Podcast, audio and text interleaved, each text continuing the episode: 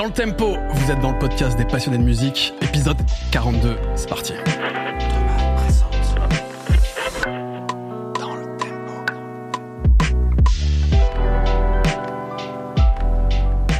Eh bien, Comment vas-tu Daz? Ça va super bien. Déjà 42 épisodes de cette Déjà formidable 42 émission. épisodes. 42 épisodes du meilleur podcast du monde, on peut le dire. Ouais, ouais, ouais, ouais. Du meilleur podcast démonétisé du monde. C'est vrai, démonétisé. On a, Ouais. chaque, euh, à chaque fois, on a des problèmes, Daz. Ah bah, parler musique sur YouTube, c'est. Faut qu'on trouve une solution. Bah, il faudrait que. Qui doit-on soudoyer, tu vois Il faudrait qu'on parle que de notre musique qu'on fait. Ah, ça serait tout de suite moins intéressant. Ouais, mais, ça mais je- on y foncièrement chiant, mais peut-être qu'éventuellement on serait pas démonétisé. Les gens détesteront très rapidement. Oui, c'est vrai. On fera avec. Et, et il paraît que tu testes des vélos maintenant, toi. Oui, tout à fait. Je teste des vélos électriques euh, pour Numérama. Tu, tu bouffes à tous les râteliers. Ah bah moi c'est la huitième corde à mon arbalète là je très bon très bon retour hein, très bon test euh, checkez ça sur YouTube également hein, décidément En plus, il fait sa pub. Non, mais rien. tout se passe bah j'en profite Oui, tu vas bien raison. Tu as j'en profite n'hésitez pas à venir aussi euh, sur les streams tout ça. Bon bref. On mettra euh, dans la description tous les trucs que je fais Mais ici, c'est. DLT, Daz. ouais. De quoi on parle aujourd'hui? Eh bien chez DLT on aime parler des gens qui font vivre la musique qui vivent de la musique qui analysent la musique qui Oh, déconstruisent la musique. on a fait tout ça. J'aime ça, continue. mais continue. on n'a jamais parlé des gens qui distribuent la musique. C'est vrai. eh oui La distribution la distribution Qu'est-ce que c'est que la distribution Mais moi-même, je ne sais pas. C'est ce que je compte apprendre. Mais ça euh, tombe bien parce qu'on a des gens autour de cette table qui vont nous aider à comprendre ce qu'est la distribution. Ok, on les présente? Oui, on va les présenter. Ce, ce qu'on pourrait dire quand même, c'est que la distribution, en gros, dites-vous, si vous avez accès à de la musique, si vous pouvez l'écouter, que ce soit de manière physique, numérique, etc., c'est parce que il y a un distributeur derrière. Exactement. Et bah, c'est les gens qu'on reçoit aujourd'hui. On est avec Grégory Pesard. On est aussi avec euh, François Rebout. Les gars, vous bossez pour euh, Big Wax. Merci beaucoup euh, d'être avec nous. D'ailleurs, c'est un groupe en fait, Kairos Club, il y a plein d'activités dedans, mais Big Wax pour la distribution en particulier. Ça va les gars Ça va. Vous êtes un peu habitués à l'exercice ou euh, pas trop euh, Pas trop, mais euh, on se prend. Un petit peu, ça nous arrive de temps en temps. Faites comme si c'était un call pour le taf et euh, C'est exactement ça. Non, mais quand on nous donne la parole, on la prend. Et ben, souci. voilà. Merci pour l'invitation. Bah, c'est un grand plaisir de vous recevoir. On a aussi d'ailleurs euh, Stéphane, Stéphane Rodriguez qui est avec nous, qui fait partie aussi de votre équipe. On va tourner un petit peu durant l'émission parce que chacun a un peu ses hein. compétences. C'est la première fois qu'on reçoit trois personnes effectivement. ouais. alors soit soit Chour, il nous assure un micro en plus. On pourrait faire ça. Après, c'est les caméras aussi qui vont poser problème. Tu vois, on a une petite, je sais pas comment. c'est vrai. Sam va nous détester si on lui dit maintenant il faut trois personnes, tu vois. Ouais, c'est vrai, c'est vrai. Bon, ok, On- on restera à on deux en débrouillera. active. Du coup, voilà, ça va faire comme au catch. De temps en temps, ils vont, ils vont changer, ils vont se taper dans la main, ils vont changer et tout. Ça va être, ça va être super. Prépare tes meilleurs moves pour faire. Parfait. Un petit peu de côté. Ce qu'on peut dire, c'est que chez Big Wax, donc vous avez plusieurs activités, on va rentrer dans le détail, mais en tout cas globalement vous travaillez avec des labels, des artistes. On pourrait citer parmi ceux-là Infine, avec des artistes comme Rhône, euh, Record Makers, euh, Sébastien Tellier, Citizen, Vitalik, des beaux noms, en particulier dans la musique électronique. Je crois que ça vous tient à cœur euh, la scène électronique. Ouais. Ouais. Mhm. Et euh, ce qu'on va faire, Non, mais est-ce que c'est parce que c'est la musique électronique que vous aimez bien, ou est-ce que c'est parce que c'est principalement les musiciens En- qui font de l'électronique qui ont envie de. en vrai, je suis sûr c'est parce qu'ils euh, kiffent. Ouais, non, c'est une scène euh, à laquelle on est attaché. Ouais. Parce que aussi, on est parfois derrière les platines et que, et que voilà, c'est, c'est le format euh, idéal pour ça. Euh, c'est historique parce que euh, Big Wax, c'est euh, donc la partie distribution de Kairos, c'est aussi issu d'un rachat d'un distributeur historique qui était plutôt dans les musiques électroniques. Donc voilà, tout ça avait du sens. Ok. Et, euh, Mm. et voilà. on vient mais- tous plus ou moins de là dans l'équipe. Oui, mais même si. euh. Si, si demain il y a par exemple, je sais pas moi, Vianney, il veut faire des vinyles, euh, il peut quand même passer par vous ou... Pour les fabriquer, pas de problème. pour les fabriquer, pour les distribuer. Après, euh, C'est un peu moins l'ADN, c'est ça? C'est- ouais, non mais euh, non mais après, serait pas très bien loti chez nous. euh, Ouais.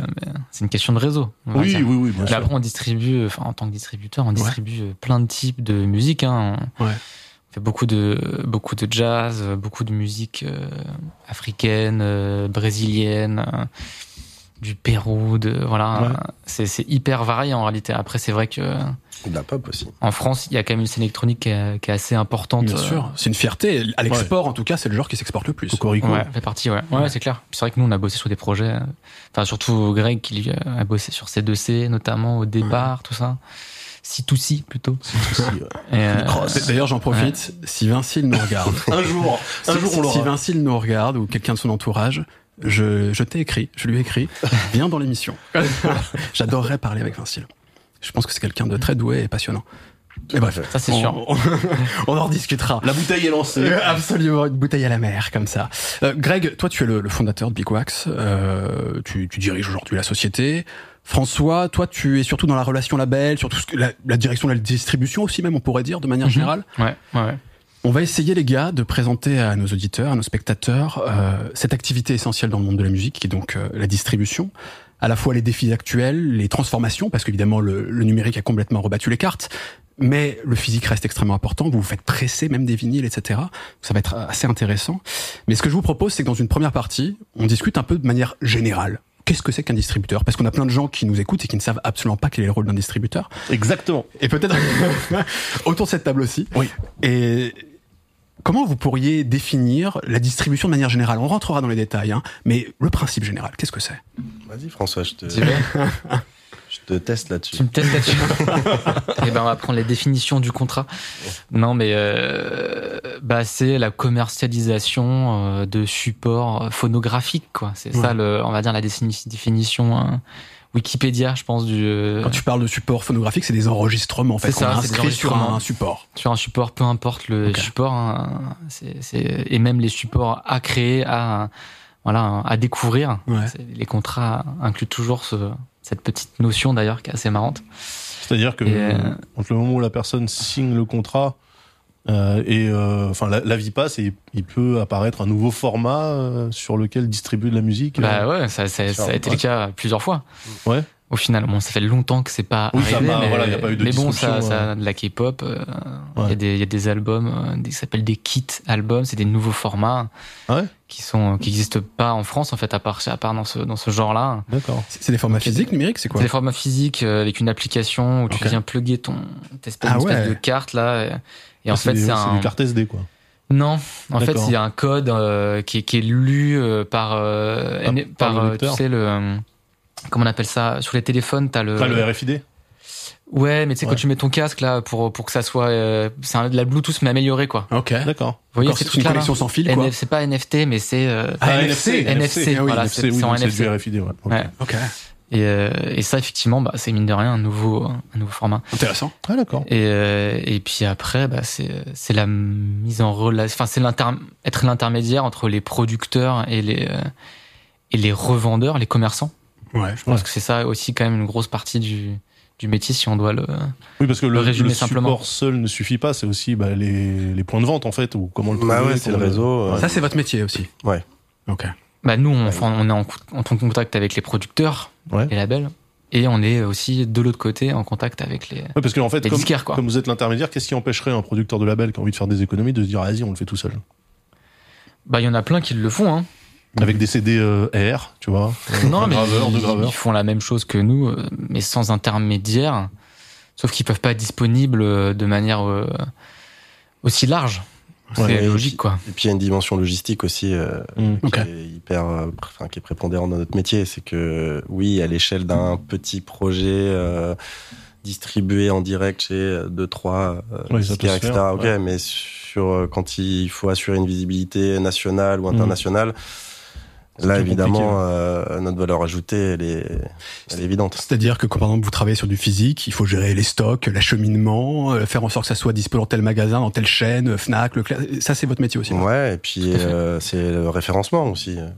C'est euh, pour que la musique existe physiquement, elle existe aussi dans des bases de données. Donc il y a un travail euh, Ouais. de fourmi et assez rigoureux Mhm. euh, sur le référencement. Voilà, il y a des il y a des enjeux marketing aussi parfois. Donc euh, c'est aussi le poids du distributeur vis-à-vis de l'enseigne ou d'un disquaire ou d'un réseau de pouvoir euh, voilà mettre en avant euh, tel ou tel projet. Donc euh, Donc on a Puis bien. dans les districts ouais. digitales, il y a évidemment, ils ont un peu. T'es obligé de passer par un distributeur en, en réalité. Oui, pour parler avec les plateformes. voilà. euh, Mais on a même créé un nouveau nom qui est les agrégateurs Mhm. pour ne pas euh, dire que c'est distributeur parce que c'est pas le même métier. Tu parles des TuneCore, des DistroKid, Voilà. des choses comme ça. Exactement. Ouais, ouais. On, on reviendra dans le détail pour ceux qui maîtrisent ça un peu moins. Euh, donc parce qu'il y a, on a bien compris dans le cadre du physique, c'est un intermédiaire entre les musiciens, en fait, souvent représentés par leur label, hein, les producteurs, etc. On l'a bien compris. euh, Vis-à-vis des gens ensuite qui vont proposer à la vente, en gros les disquaires, les chaînes, etc. Mais dans le cas du numérique, ça peut être aussi proposé presque directement, en fait, aux gens qui écoutent, aux auditeurs comme nous, en faisant intermédiaire pour les plateformes, en gros. C'est ça ou euh, je dis une bêtise? Bah euh, oui, après en fait c'est ça un peu la différence entre l'agrégateur et le distributeur Ouais. numérique finalement. C'est qu'il y en a un qui pitch, qui va essayer de de, de, de comment de convaincre des, des équipes éditoriales de, de pousser euh, un titre ou un autre, alors que finalement les agrégateurs ne font pas forcément ce travail-là, ou en tout cas ne s'engagent pas à le faire et c'est pas Mhm. contractualisé euh, dans ce sens. C'est-à-dire que vous, votre accompagnement, euh, pour que ce soit clair, pour ceux qui ne connaissent pas, si demain vous voulez mettre votre musique sur Spotify ou Deezer par exemple, vous ne pouvez pas l'uploader directement via la plateforme. C'est pas sur Spotify qu'on peut uploader. On est obligé de passer par un agrégateur ou un distributeur. C'est là Spotify ont essayé de le faire. Ouais. Je pense que c'est leur, c'était leur but. hein. Ça a été leur but pendant quelques temps. Je sais pas s'ils sont encore là-dedans, mais ça a été en bêta en tout cas aux États-Unis, Ok. Ah, on pouvait euh, uploader un morceau sur, euh, sur aux Spotify. US. Ouais. Ah ouais. C'était ah, autour de quelle année? C'était ré- récent ou il y a, il y a longtemps qu'ils ont essayé de faire ça? Je sais pas, 4-5 ans, non? Ouais. Mais disons que après c'est la qualité de. Je pense que travailler avec des euh, millions de producteurs euh, Ouais. qui peuvent euh, produire très Mm. simplement chez eux, se retrouver plugués en direct avec des millions de gens, c'est aussi la qualité de. Oui. Du de- référencement parce aussi. que voilà, il y a des données, il y a des, il y a des normes, il faut Mm. des codes ISRC, il faut tout un tas de choses qui me semblent quand même assez difficiles à gérer. En tant que euh, particulier. Bah, ils y sont revenus au final. Ils ont, ils ont Ouais. arrêté, quoi. Donc On le distributeur, reçu, il est ouais. aussi euh, voilà, il est aussi là pour faire le filtre et amener le contenu euh, de la meilleure des manières quoi. Ouais, et s'assurer qu'il est correctement enregistré. et- Alors euh, sur la partie digitale, euh, il y a une dimension technique. euh, Ouais. Ouais. Qui est, voilà, le distributeur euh, ou l'agrégateur va être garant de la livraison technique. euh, et puis après, sur la partie physique, on est sur autre chose. euh, on est aussi sur une dimension euh, commerciale. Il n'y a pas sur les plateformes euh, digitales, il n'y a pas de, il n'y a pas d'échange, il n'y a pas de, on peut pas s'acheter un espace ou de la, de la visibilité. C'est, ça se passe autrement. Mhm. Sur la distribution physique, euh, la démarche, elle est, elle est, elle est un petit peu différente. C'est-à-dire que il y a si, une force euh, de vente.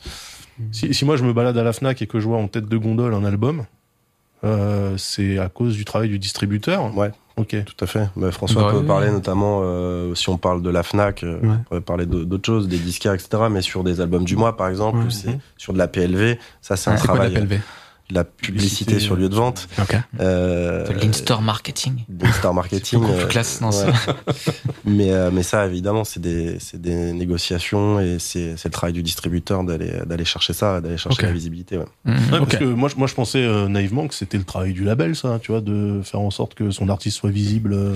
Alors, ce qu'il faut Mhm. dire, c'est que Grosse erreur. il y a des distributeurs indépendants, euh, comme c'est votre cas par exemple. Puis ensuite, il y a des distributeurs. En fait, les majors font ce travail de distribution aussi. Et là, les majors peuvent être à la fois producteurs, euh, distributeurs, etc. Là, effectivement, ça peut être rassemblé.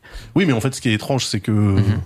vous, en tant que distributeur, vous bossez aussi, par exemple, avec Sony. Non. Non, Non, pas vraiment. Non, d'accord. pas vraiment. Mais euh, non, par contre, euh, c'est un c'est un écosystème, c'est-à-dire que l'in-store marketing, etc., découle aussi du travail du label, de la promo faite au sein du label, du Mm. euh, euh, des événements. Enfin, des, des il nous faut aussi de la matière. C'est de la collaboration. en fait. Ouais, C'est-à-dire faut- que le label, il a quand même un- une enveloppe, un budget, en disant voilà, pour la partie euh, in-store marketing, euh, je mets un budget sur la table et Tout à fait. à vous ça. de. Ouais. Ok. Ouais, complètement. Où nous, on a des propositions de dispositifs. Mhm. disant, voilà. euh, On pourrait faire ça, on pourrait faire ci, Exactement. est-ce que ça Ouais. vous tente D'accord. Pour- éclaircir un peu, parce qu'on a vu qu'il y a presque plusieurs métiers en fait qui cohabitent vous dans vos activités. Si on prend votre exemple, euh, vous n'êtes pas le seul distributeur. Hein. Euh, on pourrait citer en France par exemple, il y a Idol qui est un gros distributeur, euh, euh, Believe. Si on si on parle vraiment des indés entre guillemets, après il y a les majors. Believe fait aussi d'autres choses, fait aussi label, etc. Mais c'est un distributeur quand même historiquement, il me semble. Au numérique, ouais. ouais, ouais. Ouais. Euh, si on prend votre exemple à vous, Big Wax, euh, si vous deviez énumérer rapidement vos métiers, vos différentes activités, que ce soit physique, numérique, comment vous le- pourriez le présenter aux gens qui nous écoutent Compliqué toi, ça- nous, nous, euh, Et non, pourquoi mais- d'ailleurs tous ces métiers différents? Non, mais nous, notre positionnement, il est, euh, c'est sûr qu'on est un distributeur euh, multicarte euh, dans lequel on va avoir effectivement des réseaux numériques, physiques, etc. Dans le cas de Big Wax, c'est plutôt, on a plutôt mis l'accent, on a plutôt consolidé les réseaux physiques. Mhm. Euh, tu as cité Idol, Believe, etc. C'est plutôt de- des spécialistes de la distribution euh, numérique. Nous, on est plutôt des spécialistes de la distribution physique. Donc, euh, parfois, c'est stratégique de pouvoir, en tant que distributeur, de proposer euh, l'ensemble Mhm. euh, des réseaux. Euh, mais aujourd'hui, on a peu de poids sur, sur l'offre digitale. Mhm. Par rapport à des Believe ou des Idol. Par contre, on a beaucoup plus sur, euh, sur, Ça- sur la ça- partie physique.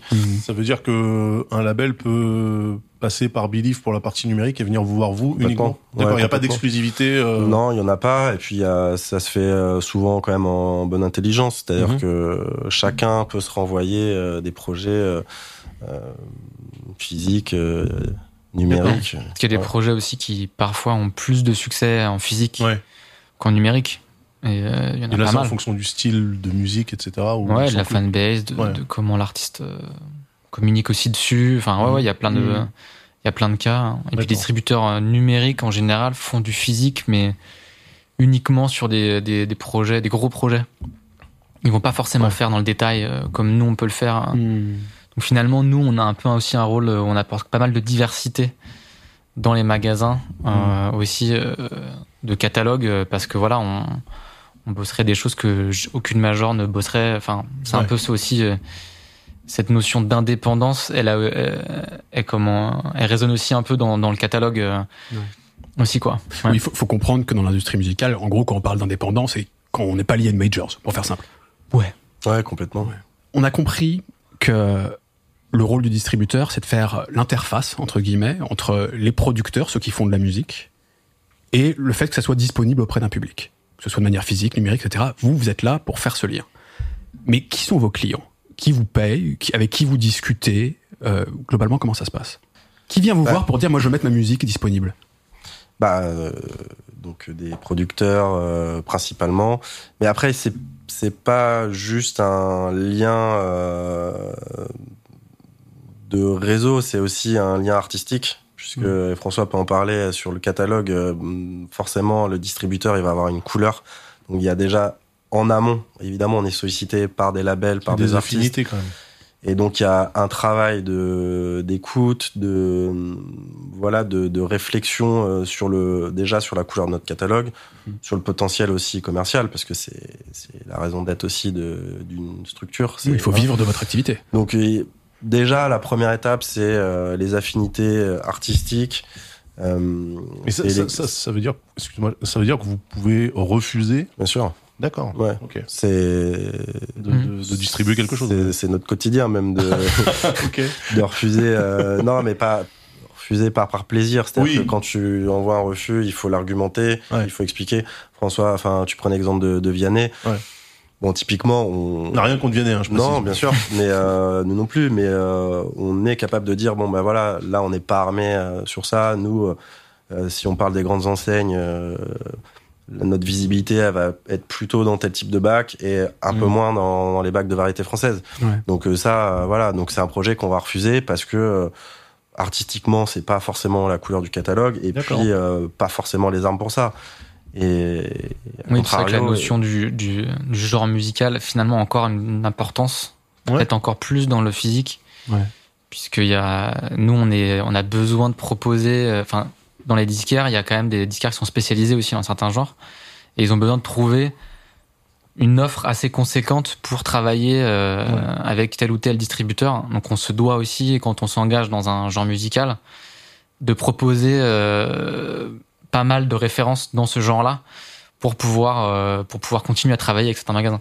D'accord. Donc c'est pour ça qu'on on- il faut qu'on soit qu'on qu'on apporte de la diversité, mais il y a une limite à cette diversité. ouais. euh, bah oui oui parce que parce que il- on peut pas non plus sortir Ouais. 100 sorties par semaine. Votre but à vous, c'est pas de, de couvrir tout ce qu'il est possible de couvrir. Vraiment, euh, Ouais ouais ouais. vous ouais. gardez une, euh, une tonalité, en fait, euh, Mhm. une couleur. Ok. ouais.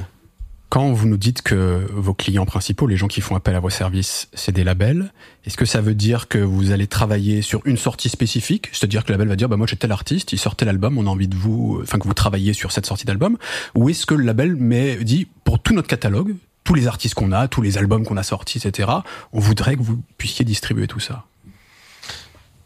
Bah, en fait, oui, euh, les, contrats de distribution, euh, ça se fait sur, euh, de manière générale, ça se fait sur l'ensemble du catalogue passé, présent et futur. D'accord. Après, il peut y avoir évidemment des, des exceptions où on, on va travailler euh, sur des monoprojets euh, parce qu'il y a des ambitions euh, peut-être de licence derrière ou les développements. euh, Enfin, voilà, c'est c'est il y a, y, a, y a un contexte qui fait qu'on va signer un projet. Mhm. Mais, mais non, nous, l'ADN, c'est de bosser un label, son catalogue, l'accompagner dans tout ce qu'il signe. Et, Mhm. et, et, et voilà. Et aussi, euh, et parfois, il y a des, des labels qui ont une couleur. euh, et toutes les sorties, euh, plus ou moins, cette couleur. Et il y a des labels euh, Qui sont euh, ou- qui beaucoup plus éclectiques. Et ça, c'est notre force et de, de, de pouvoir aussi s'adapter à ça et de continuer à défendre de la même manière n'importe quel projet. Mhm, mhm.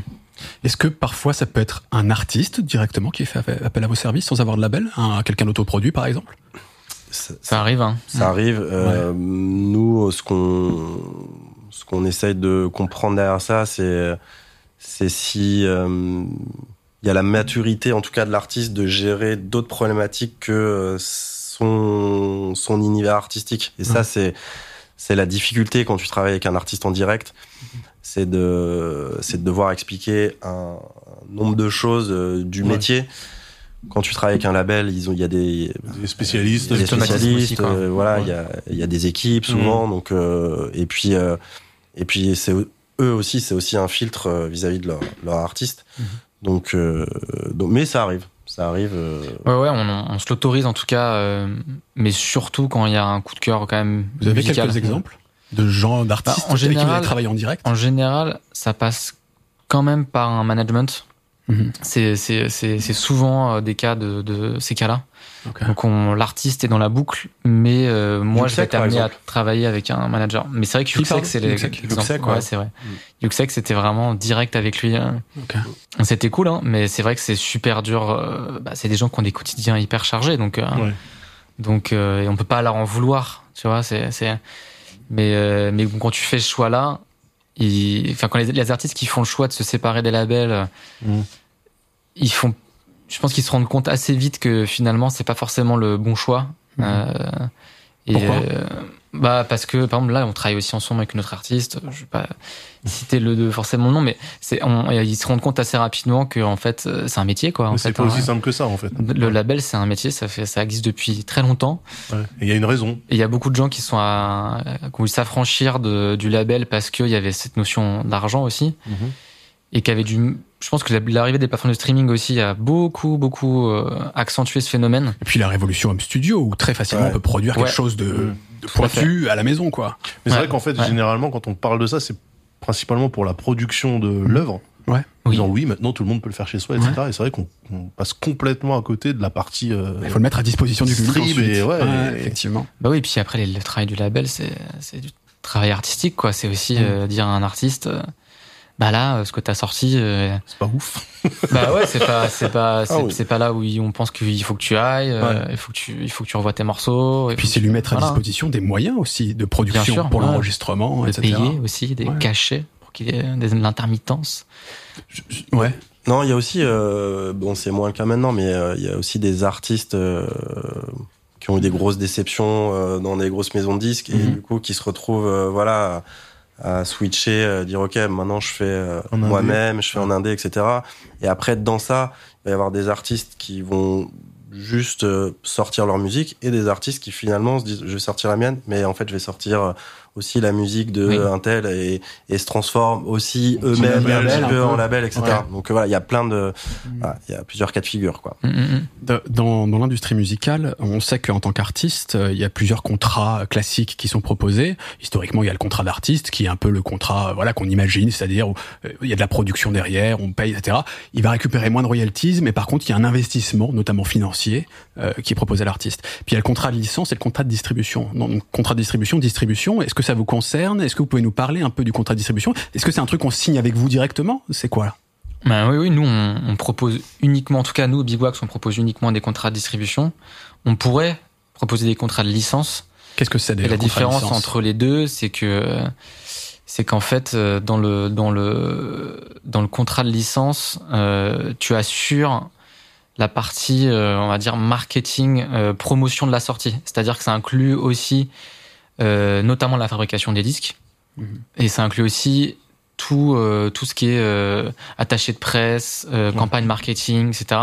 C'est payé euh, par le par le licencié. Et voilà, les contrats de distribution, eux, euh, toutes les dépenses marketing sont à la charge des, euh, du producteur.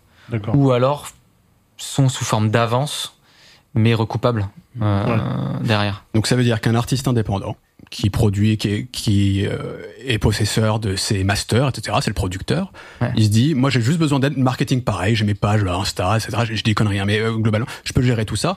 Par contre, effectivement, pour mettre à disposition la musique, pour la distribuer, bah là, je peux signer spécifiquement un contrat de distribution avec des gens comme Big Wax, et c'est eux qui géreront ça pour moi. C'est, c'est bien, j'ai bien compris, c'est ça? S'il t'accepte. Il C'est ça. accepte. C'est- On a compris que Grégory, il refusait beaucoup. Non, mais euh, non, non, moi je, c'est c'est la partie de François de, Ouais, ouais. euh, voilà, de, de, de faire la signature et de, voilà, de de- d'étoffer le catalogue. euh, donc euh, non, moi je, Tu refuses plus. J'ai- moi- j'ai eu refusé. mais- c'est ça. Moi, j'ai, moi, j'ai une question, c'est du coup, est-ce que cette notion de catalogue euh, inclut une dimension temporelle? Ouais. Ok, parce que est-ce que... C'est-à-dire une Bah, en fait, la question, c'est genre, t'as l'artiste Salman qui euh, est distribué par, euh, par Big Wax un jour peut-être. en 2023. Est-ce que si Big Wax décide en 2052, euh, à la mort de Salman, Oh putain. putain, je vais pas vivre vieux, mon gars. C'est pas mal, si, c'est pas si de faire... euh, Ah de- de- ouais, c'est pas mal, c'est pas Ça mal. va, ça va. de faire euh, de, de republier en fait euh, les euh, greatest hits euh, est-ce que vous pouvez le faire en tant que distributeur? Est-ce que vous avez la main sur le truc ou est-ce qu'il faut quand même ah vous devez quand même euh, redealer avec les ayants droit de Salman sa famille? Par exemple Ouais, non, non. Quel exemple bizarre c'est Arrête ça. Daz, arrête C'est comme ça c'est toi qui as commencé Non, non, le contrat de distribution, il a, il a une durée, euh, voilà, limitée. euh. il y a des il y a des standards ou? Bah, nous, on est sur des contrats de deux ans, par exemple, renouvelables. Ok. euh, d'accord Donc euh, deux ans c'est vraiment le minimum parce que bah, nous on est sur quand même sur des projets en développement donc Mhm. euh, donc euh, il faut euh, voilà il faut un minimum euh, de temps. Euh, et, su- et vous vous mettez d'accord aussi sur un volume en plus du temps? Genre euh, je sais pas moi non il y a pas 50 il y a 000 pas ou- d'obligation de, de de résultats Ok. sur le sur le volume genre ça justement c'est c'est le travail du distributeur de de sentir le potentiel et de Mhm. savoir s'il s'engage parce que comme je disais tout à l'heure il y a des équipes euh, bah, il y a des gens euh, qui préparent des commandes il y a des gens qui référencent il y a des gens qui vont négocier de, des mises en avant du marketing etc Mhm. quand t'engages euh, des équipes des labels managers qui vont suivre le projet etc quand t'engages euh, tous ces gens là évidemment tu le fais pas pour euh, 20 copies mais euh, mais après nous on n'est pas obsédé par le, Le chiffre. par le chiffre c'est Mhm. euh, encore une fois c'est la musique d'abord c'est euh, le catalogue et puis euh, après, effectivement, c'est limité dans le temps, mais on a assez peu, euh, au final, euh, on a assez peu de, de labels euh, qui nous quittent. euh, Ouais. et s'ils le font, c'est pour des, des, des vraies raisons, quoi. C'est pas, c'est pas bon, c'est deux ans, on passe à autre chose. Il y a, il y a une relation qui se construit. Oui, ça reste au long cours. euh, en, dé- en dépit du, de la limitation, en fait, euh, la relation peut se poursuivre et être. Ouais, complètement. D'accord. Mettre des reconductions tacites, en fait, c'est assez courant. Ouais, d'accord. Ils peuvent être dénoncés. S'ils disent rien, euh, on Exactement. part sur Ouais. deux ans. Ouais, quoi. on voilà. a des labels euh, qui, avec qui on travaille depuis euh, une décennie. hein. Mhm. Donc, euh, et euh, des labels qui aussi ont grandi avec nous, euh, parce que voilà, nous aussi on, on continue de grandir et, euh, et, et on le fait avec eux et c'est c'est très bien. Mais donc non, en 2052, on n'aura aucun aucune légitimité. euh, Pour pas exploiter mon patrimoine, Daz, tu comprends bah, sauf, sauf si on considère qu'il s'est reconduit tacitement. ça. Je attention aux Ah, petites, aux petites mais- lignes sur le contrat. Mais, euh, mais non, non. euh, Et, et- et- Ouais. et dans cet intervalle de temps où vous avez la distribution euh, officielle de l'artiste, euh, est-ce que vous, vous avez le droit d'altérer le matériel, c'est-à-dire de, il a sorti un album de 15 titres et vous décidez d'en faire un de 12 Non, c'est vraiment le produit Ah ouais, qu'on vous non, donne. pas le droit Il y a de faire ça. D'accord. Non, euh, non. D'ailleurs, il y a, il y a une, il y a, il y a des critères donc de temps, euh, deux ans, cinq ans, ça se reconduit, ça dure. Voilà. Il y a, il y a des critères de territoire aussi. Est-ce qu'on a la distribution pour le monde? Est-ce qu'on a la distribution pour la France? Est-ce qu'on a la distribution pour l'Europe? Donc euh, nous, en général, la config parfaite, c'est d'avoir, euh, c'est d'avoir le monde parce qu'on a des réseaux au national et à l'international. Mais euh, mais y a des il y a des exceptions évidemment.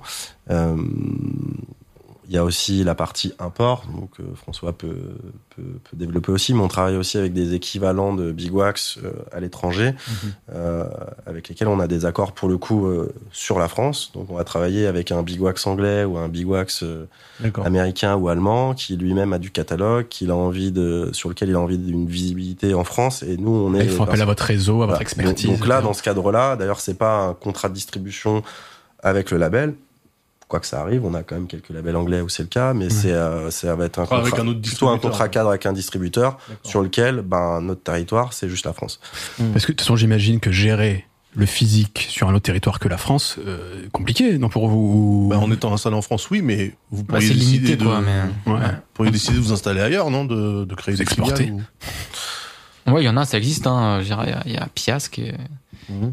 C'est le cas. Ils ont Pias euh, France, Pias Belgique et euh, UK. Ok. Enfin, Pias Benelux, on va dire.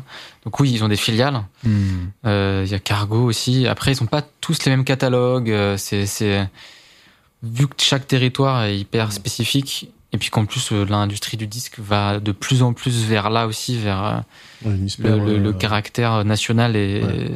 le marché national est beaucoup plus fort que, que, que ça ne l'a été. Ok. Les artistes internationaux, ça, avant, c'était euh, en France, c'était peut-être 80% du business, j'en sais rien, mais peut-être pas autant. Mais en tout cas, aujourd'hui, c'est c'est tu as The Weeknd qui arrive à, à être dans le top 100, mais c'est peut-être le seul, quoi. Ouais. Donc, euh, Tu veux dire que si on regarde les titres qui vendent le plus en France, il y a eu un classement Snap d'ailleurs récemment encore sur l'année 2022, et si on regarde les tops, c'est essentiellement des artistes francophones en fait qui marchent bien. ah bah ouais, ouais, c'est c'est- et c'est de tous les ans, c'est euh, c'est c'est euh, ça va dans ce sens-là. Ouais. Ah, c'est marrant, ouais. Donc c'est une trend qui s'inverse par rapport aux années 90 où c'était euh, Ah ouais, complètement. pop. Ouais. euh, et c'est partout dans toute l'Europe, quoi. Après, le, l'idée d'avoir euh, des bureaux des filiales, c'est pour signer de la distrib en, en local et développer justement des signatures locales.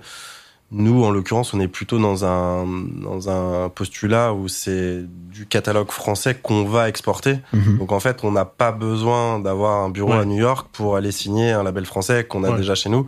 Et après, on a les partenaires, euh, euh, voilà, aux États-Unis, sous-distributeurs. les sous-distributeurs. Donc, euh, Mmh. je parlais de l'import, mais donc on est, eux aussi, ils importent des disques de, de France euh, via nous. Mhm. Donc, on est implanté euh, mine de rien par de la sous-distribution euh, en Corée, au Japon, euh, aux États-Unis, en Angleterre, en Allemagne. Donc, euh, C'est un vrai réseau où les gens n'ont pas d'intérêt finalement à essayer de grappiller euh, du territoire par rapport à leurs partenaires en fait. ouais, complètement, complètement. Euh, Ouais. Après, on travaille avec certains magasins en direct, parce qu'il y a des affinités de catalogue. euh, Mhm.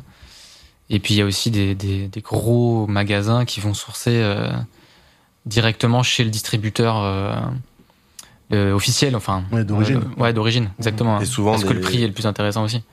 Et souvent des, quand, des gros magasins, mais qui ont souvent des gros sites internet.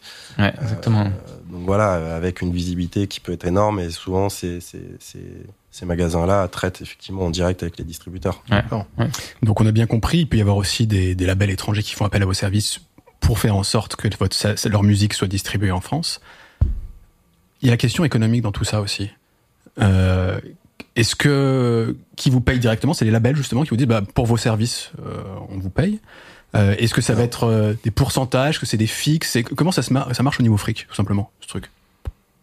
Ah, la question de l'argent. Ah. Ouais, Non, mais c'est mais- important. Ouais, c'est des, ouais, c'est des commissions de distribution, quoi. hein. Ouais. Ouais, ouais. C'est euh, non, nous on est rémunérés, euh, c'est nos clients, c'est les disquaires, c'est euh, les sous-distributeurs, c'est les enseignes. Donc en fait, c'est ça, c'est visé euh, Et Pas les labels, pas le producteur. Non, le producteur, il nous, euh, il nous remet euh, du stock et, euh, et on, on fixe justement un prix euh, sur ce stock, en tout cas sur les copies.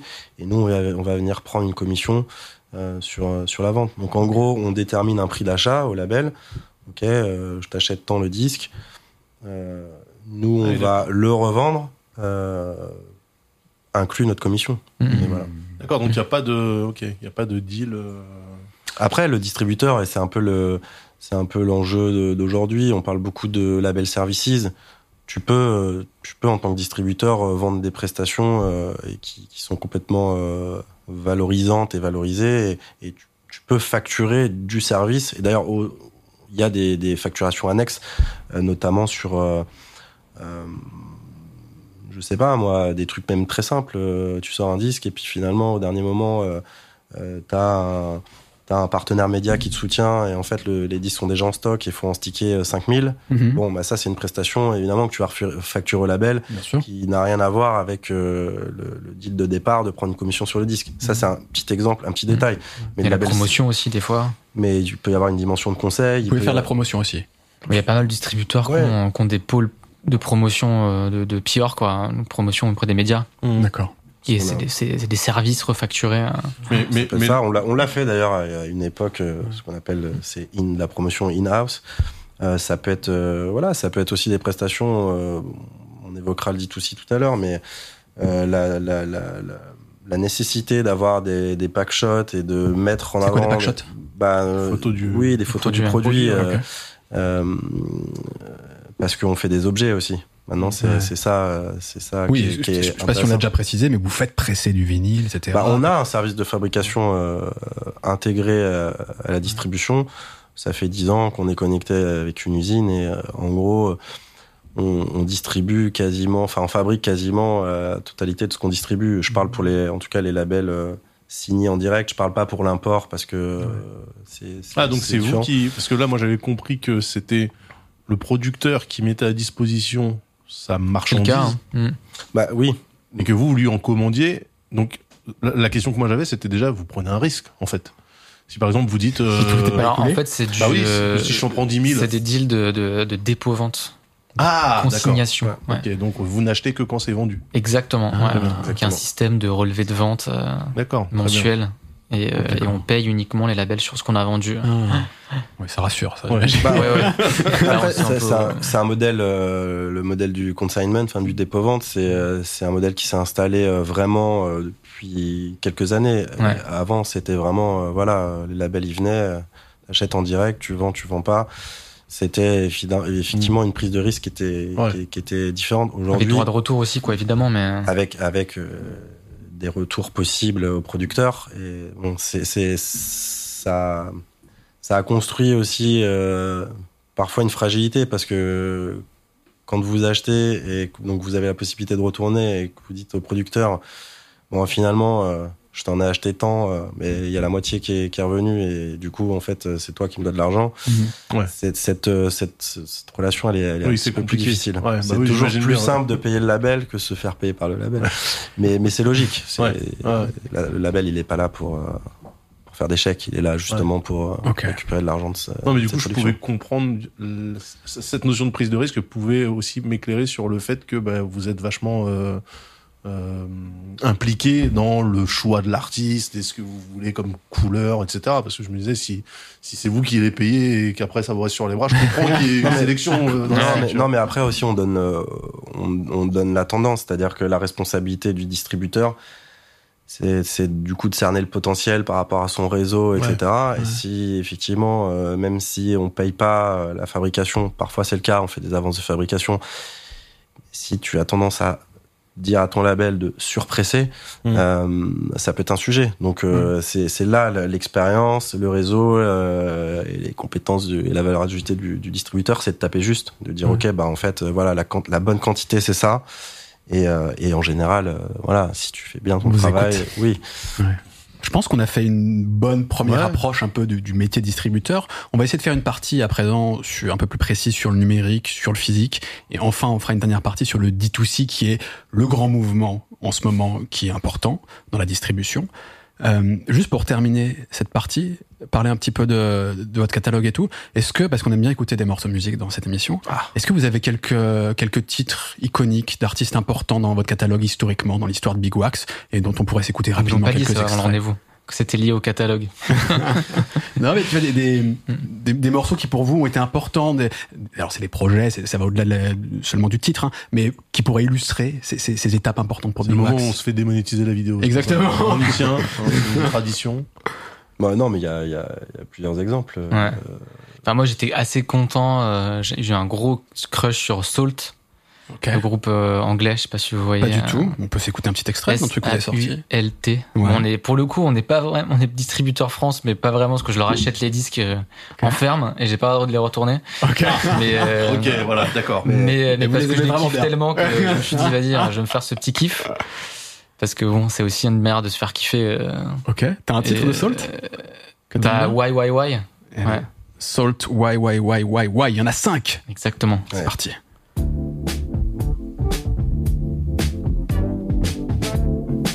J'aime bien, ça commence bien. Ils ont sorti là récemment 5 albums d'un coup. Ok. J'avance un tout petit peu. C'est génial pour un distributeur, ça. c'est parfait.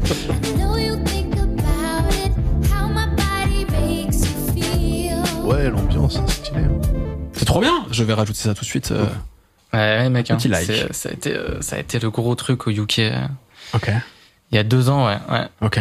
Est-ce qu'il y a d'autres euh, morceaux, artistes qui ont été importants dans l'histoire de Big Wax, euh, marquants Bah, il y en a. Après, c'est aussi euh, peut-être des labels. euh, Ouais, ou ça peut être des labels. On prend juste un exemple pour illustrer. On peut prendre l'exemple de recherche et développement, par exemple, euh, avec Jacques, euh, Ok. Miel de Montagne. euh, Ok.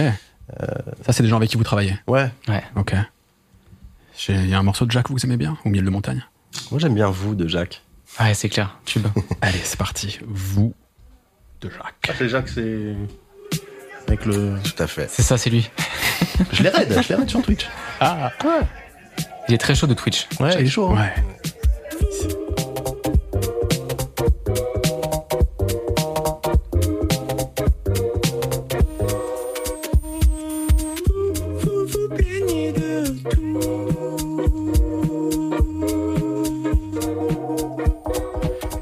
Aussi. On sent quand même qu'il y a une petite vibe globalement funky groove électronique. Hein. C'est ce que vous Ouais. aimez.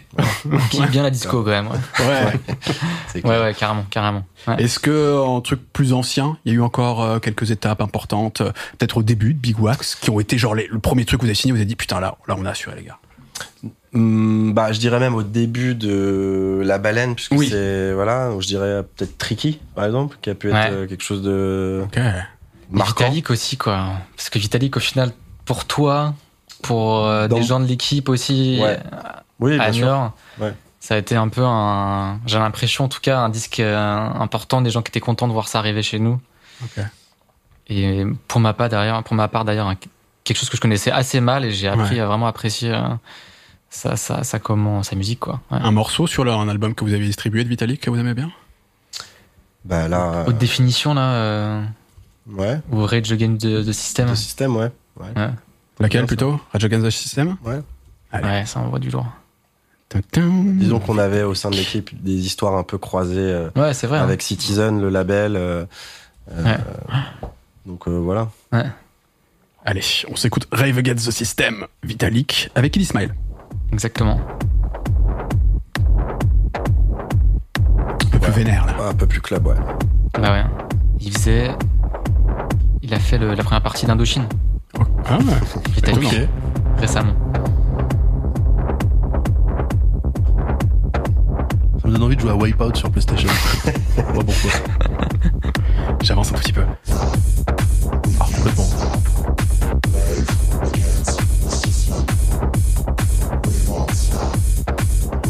Ok, c'est bon les gars, la démonétisation est assurée. On, on peut, on peut arrêter passage. C'est certain. On va parler vraiment de la distribution numérique un peu plus en détail. Je crois, Greg, que tu vas laisser ta place à. Stéphane qui va nous rejoindre, Stéphane Rodriguez. Bonsoir. Donc toi, tu es plutôt responsable du service Direct to Fan, le D2C, dont on reparlera tout à l'heure, et aussi la distribution digitale. C'est une de tes cordes, euh, Une c'est de dans tes cordes, en casquettes, tout cas, ouais. une de tes casquettes. Ouais. Absolument. On va discuter tout ça. Euh, le numérique. On est d'accord que c'est aujourd'hui le secteur principal de manière générale dans la musique. J'ai pris d'ailleurs quelques quelques chiffres. J'évoquais tout à l'heure le SNAP, on l'avait déjà fait dans l'épisode précédent, donc qui est le syndicat national de l'édition phonographique, qui récolte plein de données en gros sur les ventes de musique en France. Et ils ont sorti donc leur dernière étude euh, qui est sur l'année 2022. Euh, ce qui leur sort en gros, c'est que euh, le streaming audio, vidéo. Alors, si tu prends que le streaming par abonnement, c'est 56% des revenus la musique. Il faut rajouter à ça 9% à 8% du streaming euh, qui est pas par abonnement, qui est gratuit et vidéo. En gros, c'est un peu plus de 70% du marché, de l'argent qui est généré dans le marché de la musique, qui Mhm. provient du numérique. Ouais. Est-ce que C'est beaucoup. c'est énorme, 70%. Sachant que d'ailleurs, ça c'est un truc dont on pourra reparler un peu euh, entre entre 2021 et 2022, le numérique augmente, plus 12% en France. À l'inverse, le physique moins 12%. Donc euh, bon, le physique parfois se porte bien. On, on rentrera dans le détail après. Il y a certains physique formats qui se portent hein. mieux Voilà, que d'autres, etc. ça. Mais globalement, le numérique euh, éclate tout et ça continue d'augmenter. Est-ce que, en tant que distributeur, en plus historiquement quand même lié à la distribution, distribution physique, on arrive à s'adapter à cette situation? Est-ce que c'est devenu le cœur de votre activité, le numérique, malgré l'ADN initial de Big Wax? Bah, nous, on a fait du numérique pendant pas mal de temps et ça a été l'activité principale euh, avant qui est le rachat de La Baleine, qui était un distributeur physique qu'on a racheté il y a 4 ans D'accord. et on s'est transformé en Big Wax euh, distribution euh, à ce moment-là. Mais avant, on faisait du digital. Ah oui, donc je dis une bêtise quand je parle d'ADN, c'est que le, le digital, c'est là où c'est en numérique. Ouais. Ouais, on en a Ok. fait pendant euh, 4-5 ans, euh, un peu plus, mais plus que ça. Et euh, donc on a vécu un peu le- la, la, la, la transformation aussi de ce métier, de cette, euh, ce marché, quoi, où, euh, où effectivement, euh, bah le, le, le, c'est un peu avant l'arrivée aussi des TuneCore, des DistroKid, et etc. Donc il y a vraiment besoin des distributeurs numériques pour être disponibles sur ces nouvelles plateformes. Ouais. Et il y avait un, il y avait un peu un boom de ça. Mais Grégory aussi a été un des premiers en France à ouvrir des comptes avec des bitports, des choses comme ça. Donc euh, voilà. on- et, et nous, on, on, on comment, euh, comment dire, euh, on s'est un petit peu désengagé de ça dans le, pour la simple et bonne raison, je pense qu'on s'amusait plus à fabriquer des vinyles et à les distribuer qu'à Ouais. faire de la distribution numérique, qui peut devenir un travail assez technique. Euh, parce que c'est très voilà c'est vraiment un métier de, de De informatique euh, ouais, euh, aussi euh, de fichiers XML euh, qu'il faut envoyer euh, à des euh, voilà c'est c'est très technique Stéphane peut peut-être nous en parler. Exactement, ouais, c'est, ouais. c'est c'est quoi concrètement ton quotidien quand il faut gérer la partie numérique de, de, votre- de la distribution de Big Wax? Bah, c'est vrai que comme disait François, c'est plutôt euh, aujourd'hui plutôt technique, on va dire. Ouais. C'est-à-dire que euh, il y, a, y a un métier qu'on appelle de supply chain, c'est-à-dire que c'est vraiment euh, comment on va référencer un titre sur les plateformes digitales. D'accord. Et c'est surtout euh, le principal objectif, c'est pour que derrière il y ait une bonne rému- rémunération en termes de royalties, que le titre soit bien identifié du point de vue du producteur, de Mhm. l'artiste, euh, qui va pas se mélanger dans la masse, et donc d'avoir cette, cette réflexion-là de référencement. Comment on va travailler une sortie en digital Ouais. euh, Ça va être une stratégie de single, contrairement au physique où effectivement on va on va être sur des albums ou des EP, sur des maxi. Euh, là, on va avoir des stratégies de single qui vont être couplées avec de la radio, par exemple, des choses comme ça. Et donc, euh, quel choix on va faire euh, de, euh, de, de sortie pour euh, bah, mieux défendre l'album, pour mieux raconter l'histoire de l'album aussi. Mhm. Faire le choix de... Forcément, dans un album, il y a, force, il y a, il y a des titres qui sont plus forts que d'autres, qu'on appelle donc des singles. Mhm. Euh, Est-ce qu'on va plutôt partir sur un titre fort dès le début pour accrocher le public? Est-ce qu'on va plutôt euh, garder ce titre-là pour la sortie de l'album pour justement Donc ça, c'est vous qui faites ça. on va être là en conseil en fait avec Mhm. les artistes Parce qui que moi, ont je pensais que ouais. c'était le label qui disait ouais bon bah voilà pour nous celui-là c'est euh, le banger, euh, celui-là. euh, Ben, ça, il y a forcément le label à, sa, à son, mot à dire et effectivement le label, comme il est producteur, il est aussi à la genèse du projet en termes Mhm. artistiques avec l'artiste. Donc euh, évidemment il va, il va nous recommander, mais bon c'est aussi notre travail d'apporter ce conseil-là d'un point de vue euh, D'accord. Plateforme et, euh, et commercialisation sur sur ce sur, sur ce canal-là. quoi. on peut même demander des fois des édits de morceaux euh, si euh, Ah ouais. l'intro est trop longue euh. Ah, pour jouer vraiment ouais. des plateformes, les normes en vigueur, il faut que le nous, arrive relativement vite. Bien sûr, ouais. Bien sûr, ouais, ouais. C'est- Après aujourd'hui, euh, nous on fait la distribution numérique euh, à notre niveau. On connaît le niveau de, de, de distributeurs que vous avez cités comme Believe ou Idol, Ouais. qui sont euh, qui vont euh, beaucoup plus loin euh, dans le métier et, euh, et on va dire que ça va aussi, je pense, beaucoup plus dans les stratégies de communication euh, sur les réseaux sociaux et les interactions aussi que les artistes peuvent avoir sur ces via ces plateformes là et et les enjeux de monétisation aussi euh, sur un peu tous les canaux quoi. Dans notre cas, c'est un peu aussi une question de choix parce que, comme disait Grégory tout à l'heure, on a, on est plutôt spécialiste du physique. C'est vrai que dans un sens, bon, il y a des distributeurs qui font très bien les deux. Hein, je dis, je dis pas le contraire, mais bon, Mhm. je pense qu'il faut aussi se reconnaître là où on est le meilleur pour Mhm. pouvoir développer à fond cette, ce canal-là et euh, de, de, du. En fait, le marché est construit, comme vous disiez tout à l'heure, un distributeur digital peut travailler avec un distributeur physique sur une même sortie où chacun va justement apporter sa pierre à l'édifice et va apporter là où il a le plus de compétences dans le but commun de développer le projet de l'artiste. Ouais. Donc je pense que c'est aussi de notre côté un, un, un choix de, ben, de justement d'avoir développé le physique et d'être vraiment expert là-dedans aujourd'hui. Et euh, travailler en, en collaboration avec des distributeurs digitaux, par exemple. Mais, mais du coup, il, il peut y avoir des, euh, des écarts entre la version physique et la version digitale. Euh... Putain, je dis digital aussi. Ouais. Eh, depuis tout à l'heure, Bah, il dit digital. Moi, je suis un déco. Moi, gens, numérique, ils- mais C'est un peu- on c'est un peu le s'adapte,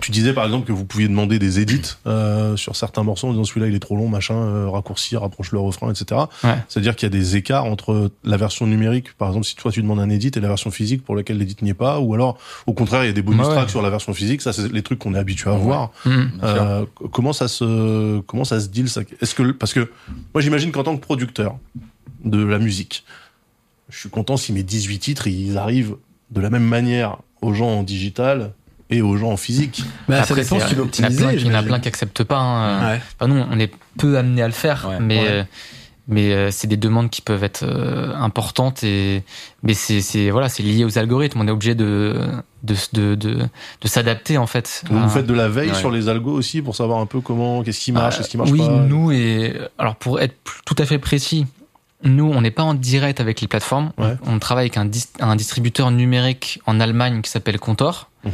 Euh, parce que en fait en réalité euh, dans la sélection si vous voulez Idol ou Believe ils vont être beaucoup plus restrictifs que nous. D'accord. ils signent aujourd'hui très peu de, de, de nouveaux labels et, et très peu d'artistes en direct. C'est il y a une époque en fait où euh, où euh, où ils signaient énormément. Enfin Idol ça n'a jamais vraiment été le cas mais Believe ils ont ils ont ils ont signé à tour de bras au début. Il y avait vraiment cette logique de quantité. Mhm.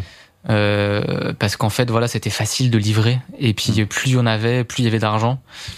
Et ils sont vraiment revenus euh, revenus le de ça. sur de la sélection. et finalement bah voilà les TuneCore Dis- DistroKid ont pris ce ce ce, ce marché là euh, donc euh, donc ouais il y a une grosse sélection euh, qui est faite. Donc nous voilà même nous-mêmes on est ça serait ça nous coûterait beaucoup d'argent d'aller se connecter avec euh, avec les plateformes et de se mettre à la page technique Ouais. Pour pouvoir euh, voilà vraiment fournir un, un service de qualité euh, Ouais, ouais. à ce niveau-là. Donc vous passez par un, un autre On fournisseur. passe par un voilà Ouais, par un autre distributeur qui eux voilà sont euh, font aussi tout ce travail de Mhm. De, de, de, de veille et, euh, et Mhm. d'adaptation aussi euh, d'adaptation aux nouvelles normes aux nouvelles règles parce que ça change tout le temps en fait hein. Ouais, Parce ça que tu, vois, Daz t'évoquait le fait que, euh, que ça peut étonner de devoir adapter, euh, y compris les morceaux en eux-mêmes par rapport au support sur lequel ça va être diffusé. Est-ce que c'est euh, sur une plateforme, est-ce que c'est en physique, etc. Mhm. Mais en réalité, c'est une nécessité même. Si tu veux bien faire les choses, vous me dites si je me trompe. Si tu veux bien faire les choses, normalement, tu sors du vinyle, tu fais un master spécifique pour le vinyle. Bien tu sûr. peux pas utiliser le même fait, master ouais. numérique parce que derrière, avec la gravure, etc., ça, ça va pas sonner de la même manière. Tu- tu- tu- Si tu essaies de bien Ouais. travailler, de toute façon, tu dois t'adapter au format, dans tous les cas. Non, mais parce que moi, je sais que euh, en tant que euh, paysan à l'ancienne, c'est vrai que des fois, t'achetais, euh, t'achetais par exemple, je sais pas moi, The Chronic de, de Dre en Mhm. version cassette. Mhm. T'avais un morceau que t'avais pas sur le CD. Ouais. Euh, tu vois, t'avais des trucs comme ça, et du coup, le, le jeu, c'était justement d'avoir le maximum de morceaux où Mhm. t'achetais la première version de Doggy Style, il y avait un, un morceau qui avait sauté entre temps parce que euh, il y a un problème de sample et tout, tu vois. Donc ces trucs-là, c'est des choses que, euh, au niveau du physique, ça a toujours été le cas. Mhm. Moi, la question que je me posais, c'est est-ce que ça joue toujours? Est-ce que on privilégie le numérique? Est-ce que, est-ce que genre le bonus track, il est sur la version numérique de l'album au détriment de la version physique? C'est un peu les deux, ouais. Ouais. C'est un peu les deux. Après, ça va être euh, plutôt des jeux, on va dire, euh, ouais, enfin, de business entre guillemets. C'est-à-dire que on peut, on peut avoir un- une, une édition exclusive sur du digital ou du physique Ouais. qui va se dealer en avance et euh, et euh, qui va apporter, bah, c'est un bonus track. Effectivement, Ouais. ça existe, ça existe toujours au final. C'est de, en physique c'est un vrai Oui, bonus track parce évidemment. faut l'acheter Ouais. quand même quoi. c'est ça. Oui, il y a une autre démarche en fait. C'est-à-dire que c'est Ouais. vraiment une démarche de fan euh, sur du d'acheter physique. le physique ouais. Ouais. Mais du coup, la question ouais. que je me posais, c'est est-ce qu'on va peut-être arriver à un moment où même en numérique, il y aura une diff entre la version de l'album sur Deezer et celui sur Spotify ou Apple Music Sous-entendu, si vous l'écoutez sur Spotify, vous avez un morceau en plus. Ou, euh, Ah, il- il- en Ouais, tout il y a cas, déjà ça. hein, Des, ouais. des exclus, ça arrive en tout cas. Alors les exclus, ouais, ouais, c'est-à-dire temporaire, que en général. temporaire, et puis après ça ça, ça, ouais. ça arrose sur toutes les plateformes, mais Ouais. carrément des versions différentes. Euh, C'est déjà arrivé, vous disiez Euh, Spotify, ils ont les versions ouais. live. Ils ont des versions live, mais Ouais. c'est plus Ah, des, ouais, c'est plus des versions. Après un, un même album, ouais. en fait, euh, tu, c'est, c'est, c'est, de la concurrence déloyale d'avoir euh, un album D'accord. Avec des tracks et des edits différents en fait en fonction des plateformes. Donc là, c'est, comme un accord. Mhm. Tu peux pas, ouais, en fait, tu, tu peux Genre pas. on fait un son tout pourri pour la version Deezer pour pousser les gens à aller Ouais, sur c'est Spotify. ça. C'est, c'est comme si tu faisais un, un vinyle avec 10 tracks pour euh, une Fnac et t'en fais 12. Enfin, bon, c'est, jamais sur un même ça album. C'est euh, vrai, ça s'est jamais fait. ok, ok. Non, mais en fait, sur, sur la partie edit, euh, en fait, on, on peut aussi le rapprocher à comme, enfin, comme la radio au final. C'est-à-dire que malheureusement, enfin, malheureusement, je dis malheureusement du point de vue artistique, parce que la, la démarche de l'artiste, si c'est un morceau de 10 minutes, c'est parce que c'est durer 10 voulu et qu'il y a une ouais. histoire. Mais un morceau de 10 minutes, ça passe pas en radio. Mm. Enfin, ça, ça, ça sera forcément que Sur certaines radios. ou sur Sur certaines radios, ouais. à certaines heures. Sur Fibre encore, ouais, ça dépend à quelle heure, effectivement. Ouais, voilà. Euh, Donc oui, effectivement, tu dois avoir ces edits et du coup, c'est un peu la même logique sur les plateformes de streaming parce qu'il y a derrière des algorithmes, euh, qu'il y a un volume euh, monstrueux en fait sur le sur le digital numérique, pardon. Non, non, accès digital. C'est le terme du marché. Vous inquiétez pas. T'as un volume, t'as un volume de sorties, c'est des, c'est des milliers, des milliers de tracks par jour qui sortent. Mmh. Donc en fait, derrière, euh, il faut être incisif euh, sur sur un sur un edit pour que ça puisse derrière euh, bah, catcher le public, quoi. Donc euh, On a évoqué tout à l'heure tout ce qui est métadonnées, etc. Lorsqu'on upload sur les plateformes et compagnie pour bien référencer. On avait reçu d'ailleurs dans cette émission euh, de Thomas Bouapka et Manu Moussalam de, de chez Deezer qui bossent sur les algorithmes de Deezer. On avait Mhm. bien compris effectivement que c'était essentiel le traitement des données, des, des normes, etc. D'ailleurs, qui manquait encore peut-être d'un truc encore plus normé de façon à éclaircir tout ça. Est-ce que c'est aussi votre travail euh, de, de, bi- de bien nommer, de bien mettre les bonnes métadonnées, etc., d'organiser tout ça? Ouais, bien sûr. ouais. Ok. Bah, c'est vrai que euh, bah, c'est ce qu'on appelle le, ré- le référencement. en Oui, on l'évoquait, c'est- Ouais. en fait ça, ça va aller de oui ça, ça, ça a un peu évolué euh, justement où en fait les plateformes vont essayer de d'enrichir au maximum les titres. Euh, que ça soit au niveau des crédits euh, qui peuvent aller même jusqu'à des, des instrumentalistes euh, voilà d'a- d'avoir dans les crédits euh, un saxophoniste par exemple qui est reconnu en fait ça ça reste une data qui va rentrer dans un algorithme On la, voit, on la euh, voit pas beaucoup encore pour le moment. En, en c'est tout cas, que je quand reproche. il y a interface utilisateur. non, il euh, faut, faut, faut chercher Et là, il y a les crédits. C'est ce qu'on avait dit la dernière Ouais. fois avec Deezer. Ouais. Mais c'est encore mais mais ouais. pas chaque instrumentiste Ouais. encore, non, par non, exemple. non, hein. en fait, mais ça dépend aussi des référencements que tu as sur les titres. Mais tu peux du coup pousser jusque-là, et euh, je pense que c'est ce travail-là Ouais. euh, que les, enfin, les plateformes tendent vers ce travail-là aussi pour euh, enrichir l'algorithme. après, il y a le, il y a le tracking aussi. Donc, il y a les sons des, des éditeurs. Mm. Euh, il faut les noms complets des auteurs. Ouais. C'est écrit de la même manière. euh, voilà. C'est un tout casse-tête tout ça, c'est un j'imagine. casse-tête, ouais. Ah ouais, C'est-à-dire c'est- que vous, actuellement, quand vous référencez, en fait, vous rajoutez plein d'infos qui, de toute façon, pour l'instant, en tout cas, sont même pas exploitées par les plateformes. Ben, certaines, en fait, chaque plateforme a aussi ses guidelines, donc en fait, euh, même en Mhm. termes de, de, de, de, de titres, de, de, voilà, en fait, ch- chacun a, a son, a son guide, donc, euh, Après, c'est Apple qui a, qui a toujours été, ça a été les premiers. Ouais, euh, y a un quand peu- la référence. sortis, euh, Ouais, ok. Là, iTunes Stores, il y avait des guidelines. Apple, tout le monde a utilisé ces guidelines-là parce que c'était les seuls en fait. Hein. C'était, euh, Et ils je pense que l'hégémonie était encore pire Ouais. que celle qu'on a actuellement avec Spotify. Ouais. C'était euh, 80% À la marché. époque d'iTunes. euh, Donc ils ont, euh, ils ont, de- ils ont donné un petit peu, euh, voilà le. Ouais. euh, ouais, le ça- standard. le du standard. marché. Ouais, ouais. Et après, ça s'est construit un peu autour de ça. Mais notamment sur les musiques classiques, vous imaginez même pas le, Ouais, la complexité du un truc. Hein, c'est, c'est, pour un CAP euh, métadonnées euh, musique Ouais. classique. Hein, c'est Ouais, un c'est délire. Et du coup, ça, c'est un- on, on en parlait tout à l'heure, c'est au format XML que euh, on renseigne ces trucs-là ou euh, Ben maintenant, en fait, on a des, euh, des logiciels, parce que j'en- j'entendais tout à l'heure, vous en, vous en parliez, de, de pouvoir uploader directement sur les plateformes. Mhm.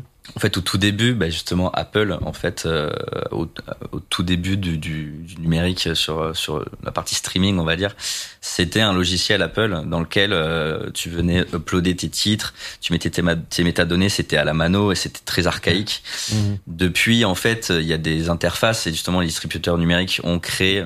On parlait tout à l'heure d'Idol, en fait, qui à la base s'est fondé un peu là-dessus, de créer un outil permettant de livrer les plateformes et où en fait on va insérer directement toutes nos données là-dedans. Et c'est une interface donc c'est plutôt ludique. euh, et en fait ça part dans chaque tuyau Ouais. et ça vient derrière euh, matcher en fonction des guidelines de chaque euh, plateforme mhm. ce qui rend le travail plus facile, euh, notamment quand tu as un gros volume de sortie. Et euh, donc non, on n'est pas sur le plot de fichiers. euh, Ouais, heureux- euh. non, heureusement, Ouais. enfin, heureusement, sinon ça serait vraiment trop long. Enfin, L'enfer, faire une ouais. sortie digitale alors que t'es censé justement gagner du temps. si Et du coup, justement, en termes de volume de sortie, vous, c'est quoi le vous en faites euh, Sur le numérique, vraiment. Ouais, c'est c'est un, un gros Non, on va pas le dire. On va pas le dire. non, C'est confidentiel. Vous pouvez pas. Non, non, mais dans Non, le sens c'est où c'est- pour rigoler, mais on en, on en fait quasiment, on fait vraiment pas. quasiment d'accord. Ok.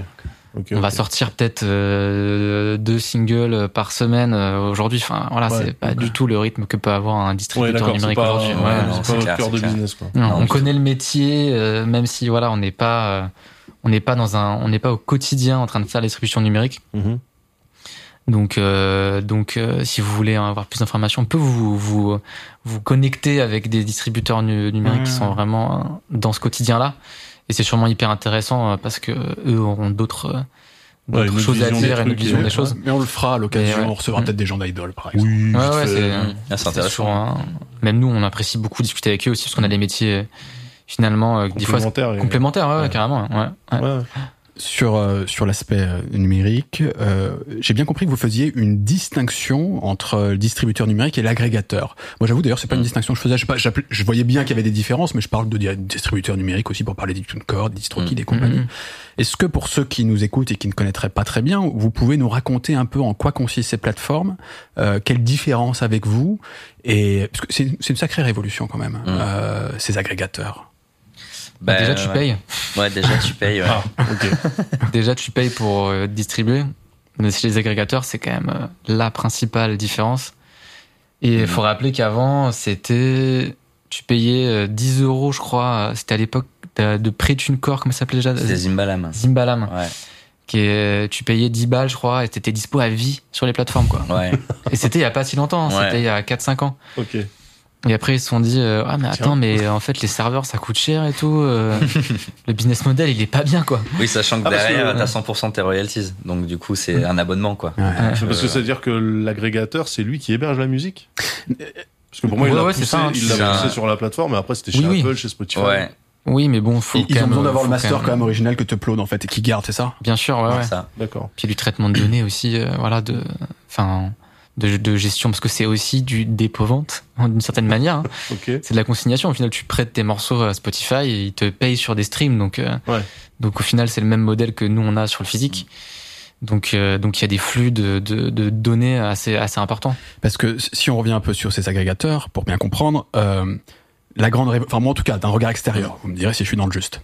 La grande révolution, c'est jusque là les les grands distributeurs, on avait quand même une image extrêmement professionnelle. Mhm. C'est dans un sérail, dans l'industrie musicale, etc.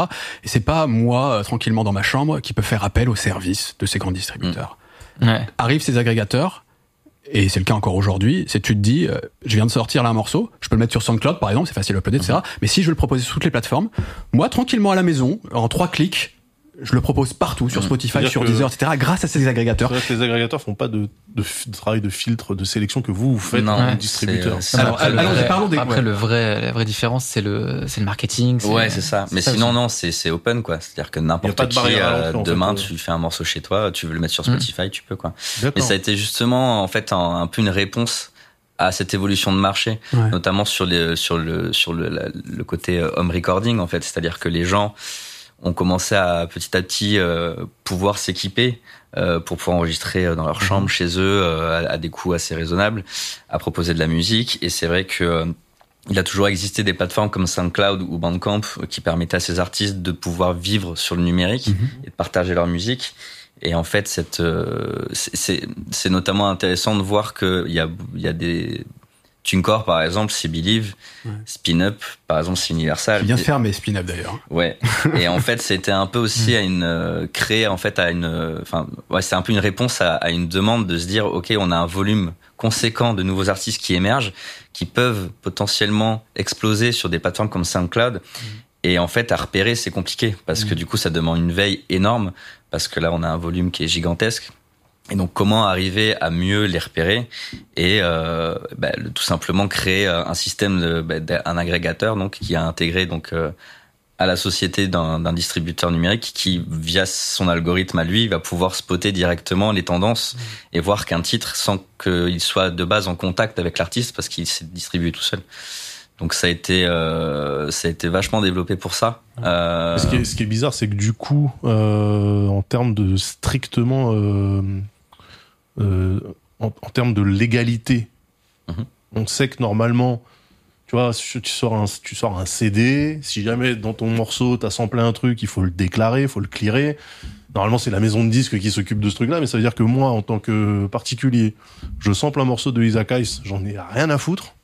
Je fais mon morceau par-dessus, je le fous sur TuneCore, ça part sur Spotify, et il y a personne qui va venir me, me shooter mon... Un peu comme nous on a sur YouTube ici.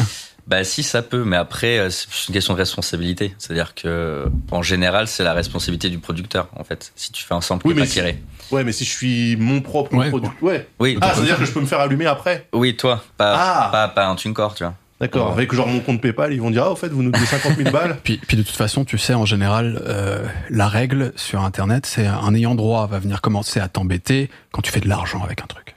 C'est-à-dire que si tu prends, Oui. si tu prends tout le volume de, des- des petits mecs dans leur chambre, mais ils ont cinq écoutes, globalement, alors après, tu peux faire un peu de robot, etc., qui va détecter des choses. Oui, mais etc. justement, Ils- ils ces robots-là, ces robots sont sur Twitch, ils sont sur YouTube. Mais, mais je pense qu'il y en a, je sais pas d'ailleurs, Je je sais suis pas pas sûr, s'ils hein, sur je serais pas étonné qu'il y en ait ou- sur les plateformes de streaming, des, des robots qui essayent d'analyser, de repérer. Franchement, c'est une bonne question. Ouais. Bah, ouais, c'est une bonne question. Je sais pas du tout ont parce ça. qu'en fait, euh, oui. Bah, sur YouTube, par exemple, parce que Ah bah quand, oui. quand on parle de robots, en fait, c'est des scans. Tout à fait. Mais du coup, pour pouvoir scanner, il faut que tu aies le master euh, avant, en fait. Il faut que tu aies une, base de données, en fait. Donc, YouTube, typiquement, c'est euh, les artistes et les producteurs qui vont euh, livrer ces, ces audios à la plateforme, Tout à fait. qui derrière vont se servir de base au scan, qui va, Ouais. donc la machine de YouTube va scanner tout l'ensemble des vidéos Mm.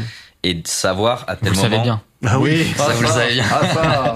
C'est ça. On est coutumier, hein. euh, Et pareil sur Twitch, et où ils le font effectivement pas encore en live parce qu'ils n'arrivent pas, mais où euh, ton replay se fait shooter instantanément si Ouais. jamais euh, on entend du Isaac Ice euh, en fond sonore pendant que tu discutes, quoi. Donc, Qui je est, me qui est dis- pas nécessairement shooté d'ailleurs, parce qu'un un producteur peut très bien. le deal après. Ouais. Oui, après, on Oui, peut, ou oui, même on peut juste, dire, sur, le cas, sur le cas de YouTube, en fait, il peut juste t'autoriser à l'utiliser, mais il va monétiser à ta place. Ouais. Il est pas forcément dans la démarche de bloquer. C'est vrai Mhm. que même en général, euh, voilà, ça peut rapporter quand même pas mal, euh, pas mal d'argent de, de juste monétiser une vidéo tierce parce qu'il y a beaucoup, enfin, Oui. ça peut être une vidéo de vacances, hein, tu, tu mets ça sur YouTube. euh, Oui, Ah, ce, qui veut dire par là, c'est que quand vous regardez un DLT, en fait, vous payez les maisons de disques, les labels, etc., euh, dont on a utilisé les musiques dans cette émission. Ça a été démonétisé et la monétisation, en fait, revient euh, aux ayants droit. Mm. Effectivement, ça, à la limite, pourquoi pas, même si Mm. un, un truc un peu hybride où quand même les créateurs pourraient aussi toucher un peu, en plus des artistes, c'est intéressant, ça a déjà été discuté. Euh, par Mais- contre, quand ça bloque complètement, c'est relou. ouais. Mais pour, pour vraiment différencier l'agrégateur du distributeur, il y a, il y a les, deux, les deux choses principales, c'est l'humain. C'est Mhm. que t'en as un où c'est des machines. Oui. Et t'en as un où tu discutes avec un label manager. Donc, moi, c'est un de mes métiers. Voilà, où en fait, tu as discuté avec quelqu'un de la stratégie, comme l'a dit Stéphane. Oui, c'est ça, c'est pas du tout. C'est euh, un juste, interlocuteur en fait. bien sûr, ouais. Et et t'as une équipe euh, de de de, de retail euh, marketing, euh, ça a d'autres noms, mais Mm. Mais euh, voilà, qui est des gens qui vont aller, comme je disais au début euh, de l'entretien, de, de voilà d'aller discuter avec les plateformes Ouais. pour aller euh, voilà. essayer C'est-à-dire de qu'il pousser n'y la a, pas- d'accompagnement. En gros, c'est Exactement. C'est un voilà, tuyau. service technique, c'est fait. C'est un tuyau. Et il y a plein de, il y a plein d'artistes qui ont choisi aussi un peu le même, dans le même esprit que, ok, je veux plus de label. C'est, euh, je veux plus de distributeur et je vais euh, aller euh, Vers moi-même. tout faire moi-même Ouais. et prendre 100% des royautés. Ok. Et, euh, et euh, des gros artistes sont sur TuneCore. hein. Mm. Il y en a quelques-uns parce qu'ils disent, vas-y, euh, flemme de, de filer 10% ou 20% ou 30% à un distributeur. Euh, moi, j'ai ma, j'ai ma fanbase, euh, j'ai mes auditeurs par mois. euh, je sais que je vais faire de l'argent euh, sans rien faire, d'une certaine manière. Mais en fait, c'est un mauvais calcul à long terme, quoi. Parce que finalement, Pour tu- business, en tout cas, c'est sûr. oui, mais d'un point de vue, d'un point de vue relation avec les plateformes, en fait, Ouais. tu parles plus aux gens, les gens, les gens t'oublient en fait. Ouais. Donc, euh, il faut rester ça- présent, Il y a euh. de l'humain quand même Mm. encore, même même chez les plateformes. Et si on peut dire tout ce qu'on veut, surtout de Spotify où apparemment nous on bosse pas avec eux, mais enfin on bosse pas avec eux en tout cas en direct, Mm. mais apparemment c'est c'est très très compliqué de leur parler, d'avoir des retours, etc.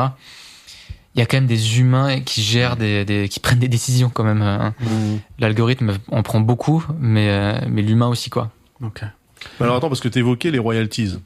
Parce que moi j'étais resté sur le modèle du dépôt-vente. En fait, vous financez sur les ventes réelles Ouais. qui sont faites, Ouais, mais vous prenez aussi des royalties sur le sur, sur chaque album. Bah, les royalties, en fait, c'est le, c'est l'argent qui est récolté. De, Juste ça. C'est, en fait, ça avoir, ouais, je pense que c'est un problème de terme, mais en gros, euh, dans, dans tous les métiers de la distribution, c'est la commission de distribution, c'est on prend une, un- un- une marge sur ce qu'on perçoit du, euh, des plateformes, en tout cas en numérique, c'est ça, et des magasins euh, pour le physique, quoi. Ok. Donc c'est, c'est ça. Et les modèles, pour terminer sur les agrégateurs, le modèle économique des agrégateurs, en général, c'est tu payes un abonnement ou pour une release spécifiquement, c'est une fois une certaine somme et c'est pas lié du tout. Après, tu prends le pourcentage de ta musique, euh, non, tout le 100%, etc. Ouais. C'est- C'est ça globalement. Maintenant, tu payes tous les ans. Je crois que c'est ça. C'est ça, maintenant, du coup, euh, c'est plus à vie. Je pense qu'ils se sont rendus compte qu'il y avait un petit manque à gagner quand même. beau quand même ça. Mais, euh, mais je pense que là, c'est à l'année, enfin, suivant les plateformes, euh, ils ont chacun leur modèle, mais oui, c'est un, c'est un abonnement, tout simplement. Un abonnement. Donc, si tu arrêtes de payer, ta musique, elle est, elle est plus sur les plateformes.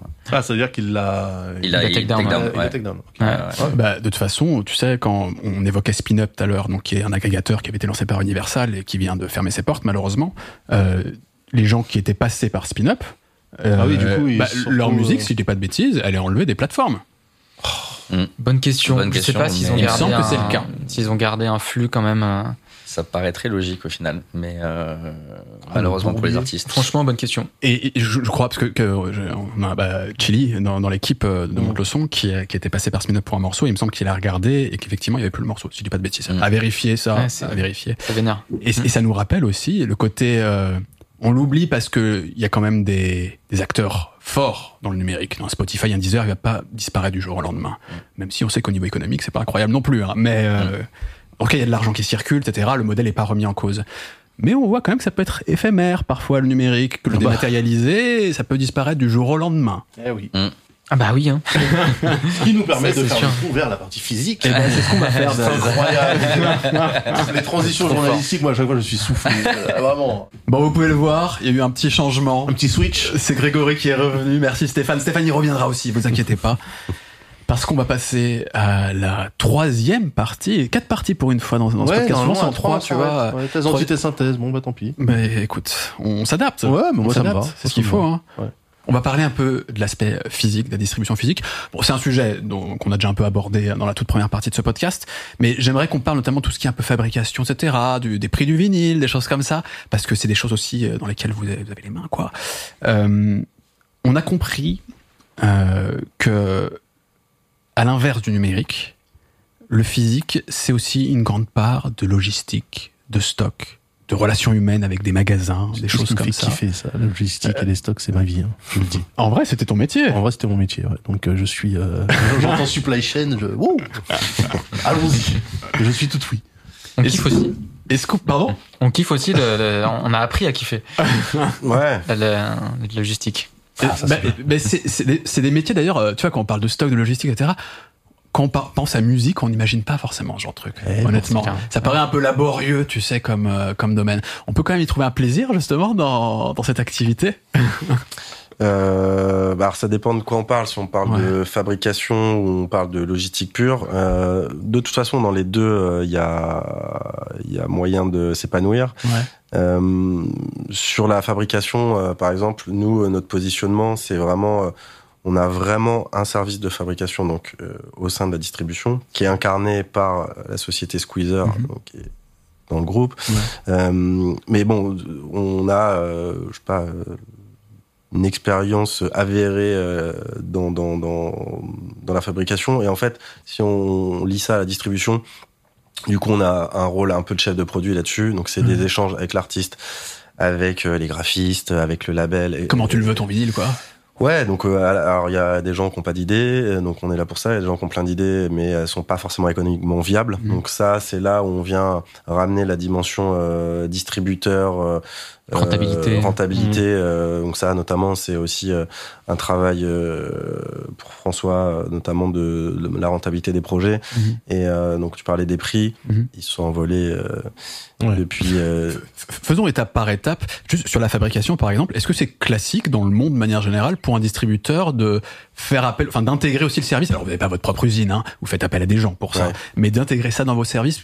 Pourquoi C'est pas, Alors c'est un contrat de distrib, du coup, c'est un contrat Non. plus plus ou. Euh, alors c'est pas euh, c'est pas classique, non. Ouais. Euh, les distributeurs sont plutôt voilà des gens qui réceptionnent des disques fabriqués par Mons et par Vaux. mais c'est pas c'est pas une exception non plus. D'accord. C'est un confort aussi parce que bon déjà t'as la maîtrise euh, du planning euh, parce que la hantise du distributeur c'est de référencer des disques, d'avoir de une date de sortie et de pas avoir les stocks. donc euh, et ça ça peut arriver. Euh, et donc ça ça remet en question euh, tout un tas de choses. Euh, donc euh, donc c'est un confort et puis euh, et puis voilà c'est un gage de qualité en ce qui nous concerne ce qu'on sait euh, on sait ce qu'on on a pris des exemples tout à l'heure euh, en off sur euh, les qualités qui peuvent être variables euh, sur le Mhm. support vinyle Ouais. Euh, c'est une un vrai savoir-faire c'est des process qui sont euh, qui sont extrêmement techniques Ouais. Euh, sur le voilà donc il y a des principes de graver sa musique sur un lacquer, la galvanoplastie, il y a voilà le pressage en lui-même, il y a beaucoup beaucoup d'étapes très Ça techniques. veut dire que moi, en tant que client, quand j'achète chez vous, enfin chez vous, un artiste que vous avez distribué, je m'attends en fait à, c'est un peu comme le tampon euh, saut de qualité chez Nintendo, quoi. C'est, je sais, je sais ce que j'achète. J'achète un truc où, euh, Bah, euh, pas sur Nous, on 100%. le pense, mais- Bah, non, mais pas sur. enfin, pour les disques qu'on fabrique, pour les pour lesquels on a, la- on a la charge. Vous faites un distinguo justement entre ceux que vous avez fabriqués vous-même Non. versus ceux que vous distribuez uniquement? On peut pas le faire. Là, on, prenait l'exemple de Soul, par exemple. C'est des disques qui nous sont livrés euh, et qui sont euh, de qualité, mais c'est, mais euh, on a, on n'apporte pas notre garantie là-dessus. Ouais. Sur les disques qu'on fabrique, on sait comment ils sont faits, on sait où ils sont faits.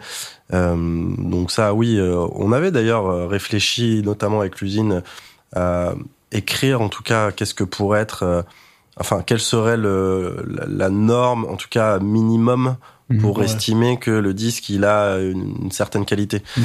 Euh, Mhm. Bon après il y a l'équipement, il y a, il y, a, il y a tout un tas de choses, mais effectivement il y a des grosses différences entre les usines, mais qui sont c'est pas pour dire euh, eux ils sont bons, eux ils sont mauvais, c'est que le, le, le- le matériel, la machinerie et le savoir-faire, ça, on peut, il y a des usines qui pourraient avoir un très bon matériel, mais pas le savoir-faire pour le Ouais. bien bien l'exploiter. Donc euh, voilà. Mais il doit y ça, avoir en plus des clients qui sont euh, capables de déceler ce genre de trucs. Ah mais oui oui oui oui. Le mec fait Hum, ça, ça a été pressé en Allemagne. non, mais parce que, À ce point bah, sur le marché de la sneaker, il y a des mecs qui sont capables, en sentant la chaussure, de dire Hum, ça a été collé en Indonésie. tu vois. Je me dis, euh, à partir du moment où tu tombes sur un truc de frics, tu vois, tu. Euh, Bah, c'est alors- même un nom, hein. ça s'appelle euh, les audiophiles Oui. ou les audiopathes. Ouais. Ça Voilà. dépend de. Ok. Non mais mais oui, il y a parce que- des idiophiles aussi parfois. Non, mais après, il y a des. euh, bon, pour ceux qui sont vraiment connaisseurs euh, sur euh, ce qu'on appelle le run-out, en gros, entre le dernier sillon et la rondelle, il y a un, Mhm. petit, un petit espace là où on grave des choses. Parfois, on peut reconnaître Ah ouais. ici où ça a été fait. Il y a cette discographie, discothèque immense qui est Dis- Discogs, Ouais. où il y a dans les fiches techniques très souvent l'endroit où ça a été fabriqué. Ouais, Euh, et souvent, quand ça a été fabriqué dans, une usine qui est euh, plutôt en tout cas, ouais. réputée. Donc, euh, donc oui, et euh, c'est c'est un sujet. euh, on peut le voir hein, d'ailleurs sur Discogs notamment. euh, euh, des commentaires qui vont vraiment euh, parler de la qualité du pressage Mhm. au-delà de la musique, etc. Donc, euh, Ça se paye aussi, enfin, il y a des gens qui, qui valorisent Ouais. aussi ce- cette J'imagine qualité-là. que ça donne une cote à certains vinyles versus d'autres parce qu'ils sont pas pressés. Un certain même, niveau, oui. Ouais. Un certain niveau, oui. C'est rare quand même, mais. Quand, quand vous vous êtes mis, euh, je sais pas quand d'ailleurs, mais en quête de trouver le, la bonne usine, le bon collaborateur pour faire presser vos vinyles, comment ça s'est passé? Est-ce que il y a des acteurs reconnus en Europe, euh, dans le monde, peut-être ailleurs? Est-ce qu'il qu'il vaut mieux produire en France? Est-ce qu'il y a des, est-ce qu'il y a des pays euh, qui ont un savoir-faire spécifique? Est-ce qu'il y a des usines en France, par exemple? Il y a des usines en France. ouais. Il y en a une historique euh, qui s'appelle MPO. Ouais. Euh, mais il y a aussi des, il y a aussi des néopresseurs en France. C'est quoi des bah, néopresseurs C'est un peu comme euh, les gens qui font de la bière aujourd'hui et Ouais. qui, qui ont des brasseries art- artisanales. Ouais. Dans le l'industrie du vinyle, il y a ce phénomène-là euh, parce que il y a eu une relance de production de machines. donc il y a trois, trois, quatre fabricants dans le monde, plutôt trois d'ailleurs. Et, et, et, et parce qu'il y a une forte demande. Ouais. Donc, euh, donc en France, il y a des micro-usines. Il y a MPO qui est euh, très gros, installé, qui a eu euh, des bureaux en Angleterre, en Allemagne, etc. Euh, et puis, euh, puis voilà, il y a, je sais pas, une, entre 20 et 30 euh, usines euh, dans le monde. euh, ouais, même facile. Pas Même plus. peut-être- Peut-être Plus que ça bah, maintenant. si, on, si on compte tout, effectivement, les, les néopresseurs dont je viens citer, il y en a, il y en a, il y en a peut-être plus. Mais après, euh, vraiment des, des grosses références, il y en a très peu. Il y en a une au Japon, il y en a euh, une en Allemagne, il y en a une en Angleterre, il y en a une ou deux aux États-Unis. Donc c'est, c'est voilà. C'est vrai que les Allemands sont quand même, euh, bah, comme dans, peu dans toute l'Europe, c'est le- au niveau de l'industrie, ils sont, ils sont quand même assez, euh, assez chauds. Est-ce que vous, vous bossez avec les Allemands, en l'occurrence Ouais. Ouais. Il y a plusieurs grosses usines euh, en Allemagne, quoi. Vive l'Allemagne. Ouais. Roman. non, mais après c'est pas, c'est pas par c'est pas forcément le cliché euh, Deutsche Qualität, etc. Mais, mais, Dommage. c'est- mais, mais les process, non, mais parce que après, l'idée c'est pour savoir de quoi on parle, faut aller dans les usines. Hmm. Donc euh, nous on l'a fait, on est allé euh, Vinyl Factory euh, en Angleterre, on est allé euh, chez Monsieur Jack White euh, à Détroit euh, qui a monté son, son usine Swordman, donc qui pourrait être considéré comme un néopresseur parce que c'est une usine qui, a- qui, est de- qui a vu le jour en 2017, Mhm. euh, qui est pas dimensionnée comme usine comme Optimal en Allemagne. Euh, faut aller dans les usines, faut euh, faut avoir euh, touché, écouté, euh, palpé, euh, ce que vous voulez, enfin différents disques de di- différentes usines.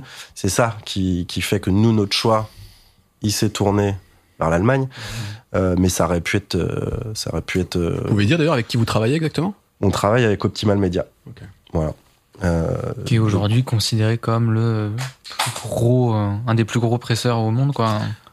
En bah, disons que ça sort euh, 150 000 disques par jour. Voilà. Ah Ils ouais Fabrique 150 000 Ouais, disques c'est par quand jour. même pas mal.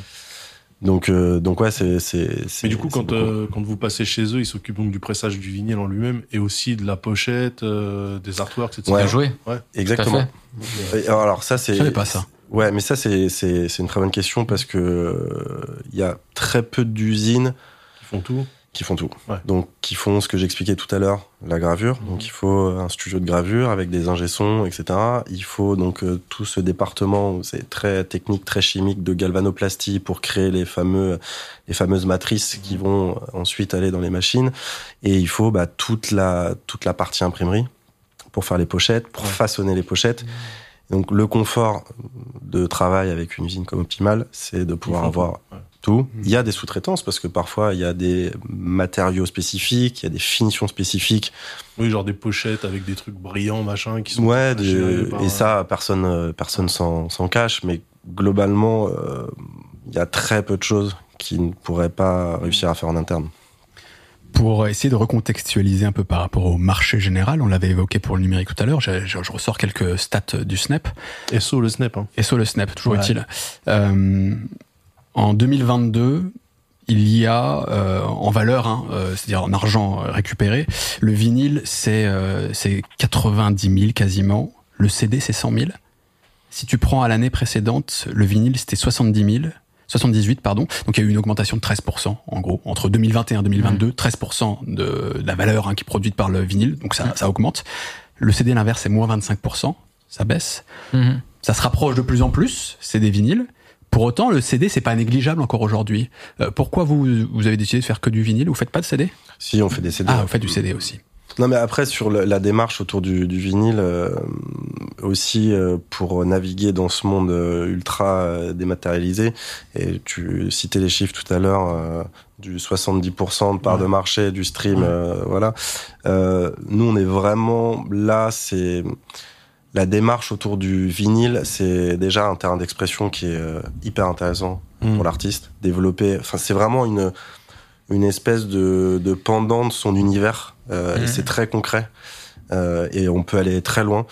Donc ça c'est intéressant. Nous on se positionne vraiment comme euh, là pour le coup, enfin et d'autres hein, d'ailleurs sur euh, qui, qui qui sont attachés d'autres distributeurs hein, sur le sur le vinyle, sur euh, sur euh, ouais sur l'histoire, sur euh, je sais pas sur euh, voilà sur sur l'objet. C'est l'objet, en- je pense que c'est l'objet le plus abouti, euh, Ouais. tu Ouais, vois, qui, d'un- qui, qui représente pour un artiste. l'œuvre. Ça nous arrive C'est assez une vraie récompense régulièrement. d'ailleurs pour l'artiste. C'est une Mmh. énorme récompense euh, d'avoir son objet. Ça nous arrive assez régulièrement, euh, finalement, d'avoir des rendez-vous avec les artistes quand il s'agit de la fabrication du disque. Ouais, parce que c'est On personnel. va pas forcément le voir euh, pour parler Le des, du- de la commercialisation du disque, mais par contre, choisir euh, les finitions, Ouais. euh, les formats, Ça, ils euh, aiment, ouais. bah, ils viennent en fait. Parce que c'est un prolongement artistique d'une certaine manière. Ouais, en fait. Je, je pense même qu'au fur et à mesure que le numérique prend de la place, ça donne encore plus de valeur à- au pendant physique en vrai.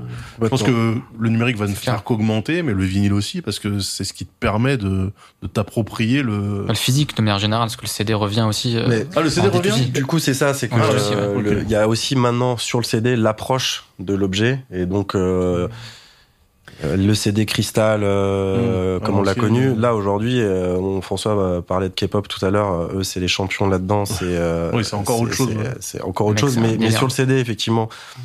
Il y a encore des choses à faire, il y a encore un marché pour ça. Il y a eu des engorgements là sur le sur le vinyle, les délais, etc. On a aussi des labels, des artistes qui sont revenus sur ce sur ce format parce que euh, moins cher, euh, plus rapide à, à, à fabriquer. Oui, pour ceux qui ne le savent pas, il y a une forme, je sais pas si on peut dire crise, mais en tout cas, le, la production de vinyle, c'est très compliqué ces derniers temps. Les délais Ouais. sont rallongés, c'est très cher, c'est compliqué. Ouais, alors euh, ça a été sous pression pendant euh, quasiment trois années.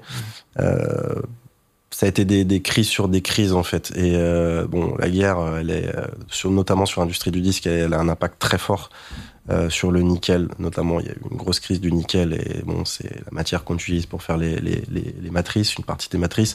Euh, les matières premières, euh, ben l'énergie pour faire tourner les, les usines, donc, du gaz, du pétrole, etc. Donc ça. euh, on a un phénomène où, euh, ben, pendant le Covid, confinement, on a une consommation et des habitudes d'achat euh, qui ont explosé. Donc, La vraiment, production euh, du mal à suivre, du coup. voilà, une demande très très très forte avec une offre euh, relativement limitée, puisque les usines n'avaient vraiment pas intérêt sur les 15 dernières années d'investir énormément Hmm. dans leur, dans, dans- dans leur capacité de production. Euh, donc euh, il y a, y a ce, ce- cette demande qui était très forte, une offre limitée, le temps de se rééquiper, de redimensionner un peu l'usine, et puis sur ça euh, Un une- conflit. une- un conflit, Ouais. euh, d'un approvisionnement qui est euh, difficile. Euh, mais par contre, justement, euh, là depuis le début de l'année, je pense que c'est une industrie qui a su euh, de manière générale, qui a su euh, s'adapter à la situation. Et donc, on est revenu. Mhm. Ça, c'est la bonne nouvelle de début d'année. On est revenu sur une situation à peu près normale, à peu près d'avant-crise, même à peu près euh, d'avant Covid, je dirais. D'accord. Au niveau des délais, au niveau du, des prix, il y a une petite tendance à la baisse, mais on revient pas sur un niveau de prix d'il y a Oui, quelques d'il y a années. quelques années, ouais. Mais il y a plutôt des, des, des, des signes intéressants sur, sur l'industrie du C'est- Ça explique juste, pardon, le, toutes ces crises successives dont tu as parlé. Ça explique le fait que les vinyles, quand on les regarde dans le commerce, on a l'impression que les, les prix ont explosé. Exactement. Et donc ça, ça c'est un vrai casse-tête euh, côté euh, distribution. c'est toujours justifié, réellement, parce que, Non. ouais, Non, non, mais justement à l'échelle d'un distributeur indépendant, on, on le voit bien parce qu'on parle avec les magasins, avec les enseignes, et ces gens-là, ils achètent euh, des grosses majors ou ils achètent à des indépendants, et la répercussion, elle est pas la même Mhm. Sur l'étiquette. euh, sur les indés. ouais. Les ind- nous, on a, nous et d'autres hein, les indépendants, euh, pas du tout répercuté cette hausse. En Ouais. fait, c'est un, c'est un dialogue et c'est une, c'est un, c'est vraiment une communication avec l'artiste, avec le label, avec nous. On a chacun un petit peu rogné nos marges Mm. pour, parce que notre raisonnement, c'est que le prix public, il doit être, il doit rester accessible. Mais c'est vrai qu'il y a euh, des catalogues et des euh, Bah, en, centaines et en centaines de major, en tout classiques. cas, je pense que leur, euh, leur technique, ça a été euh, en fait le, le prix du, de fabrication a augmenté d'environ entre 20 et 40 Ouais. Au début c'est 20 énorme. et puis à la fin euh, récemment euh, 40 C'est Et ils ont réimpacté tout simplement euh, en fait prix de vente, ce, euh, ce, ce pourcentage-là Sur, sur, le prix de prix de gros hors taxe euh, de Ah oui. vente au, au magasin et les magasins ont aussi protégé leur marge. dessus, ouais. En fait, vu que les, le système fonctionne vraiment par de la, par du pourcentage, euh, bah du coup c'est exponentiel en fait. Donc euh, Il y a- un c'est prix, c'est ça un peu le, euh, le, le problème. C'est pour ça qu'on s'est retrouvé avec des, des vinyles euh, hors de prix. Parce que, que- quand tu appliques des coefs, euh, Quand t'as forcément, des coefs, voilà, c'est Parce, que- parce qu'il y a un truc classique euh, qui, qui est pas récent en réalité, c'est on sait qu'il peut y avoir de la spéculation autour de, de vieux, Ouais. de vieux disques, etc. Et là, on commence à avoir des prix délirants, etc. Soit ça c'est pas nouveau. Oui, c'est pas nouveau, hein. Parfois c'est emmerdant, mais, mais c'est pas nouveau. Ce qui était embêtant, c'est que sur de la nouveauté, on avait l'impression que les chiffres commençaient à devenir abusés. Ouais, ouais. D'après ce que je sais. non, non, abusif. Abusif. Ouais.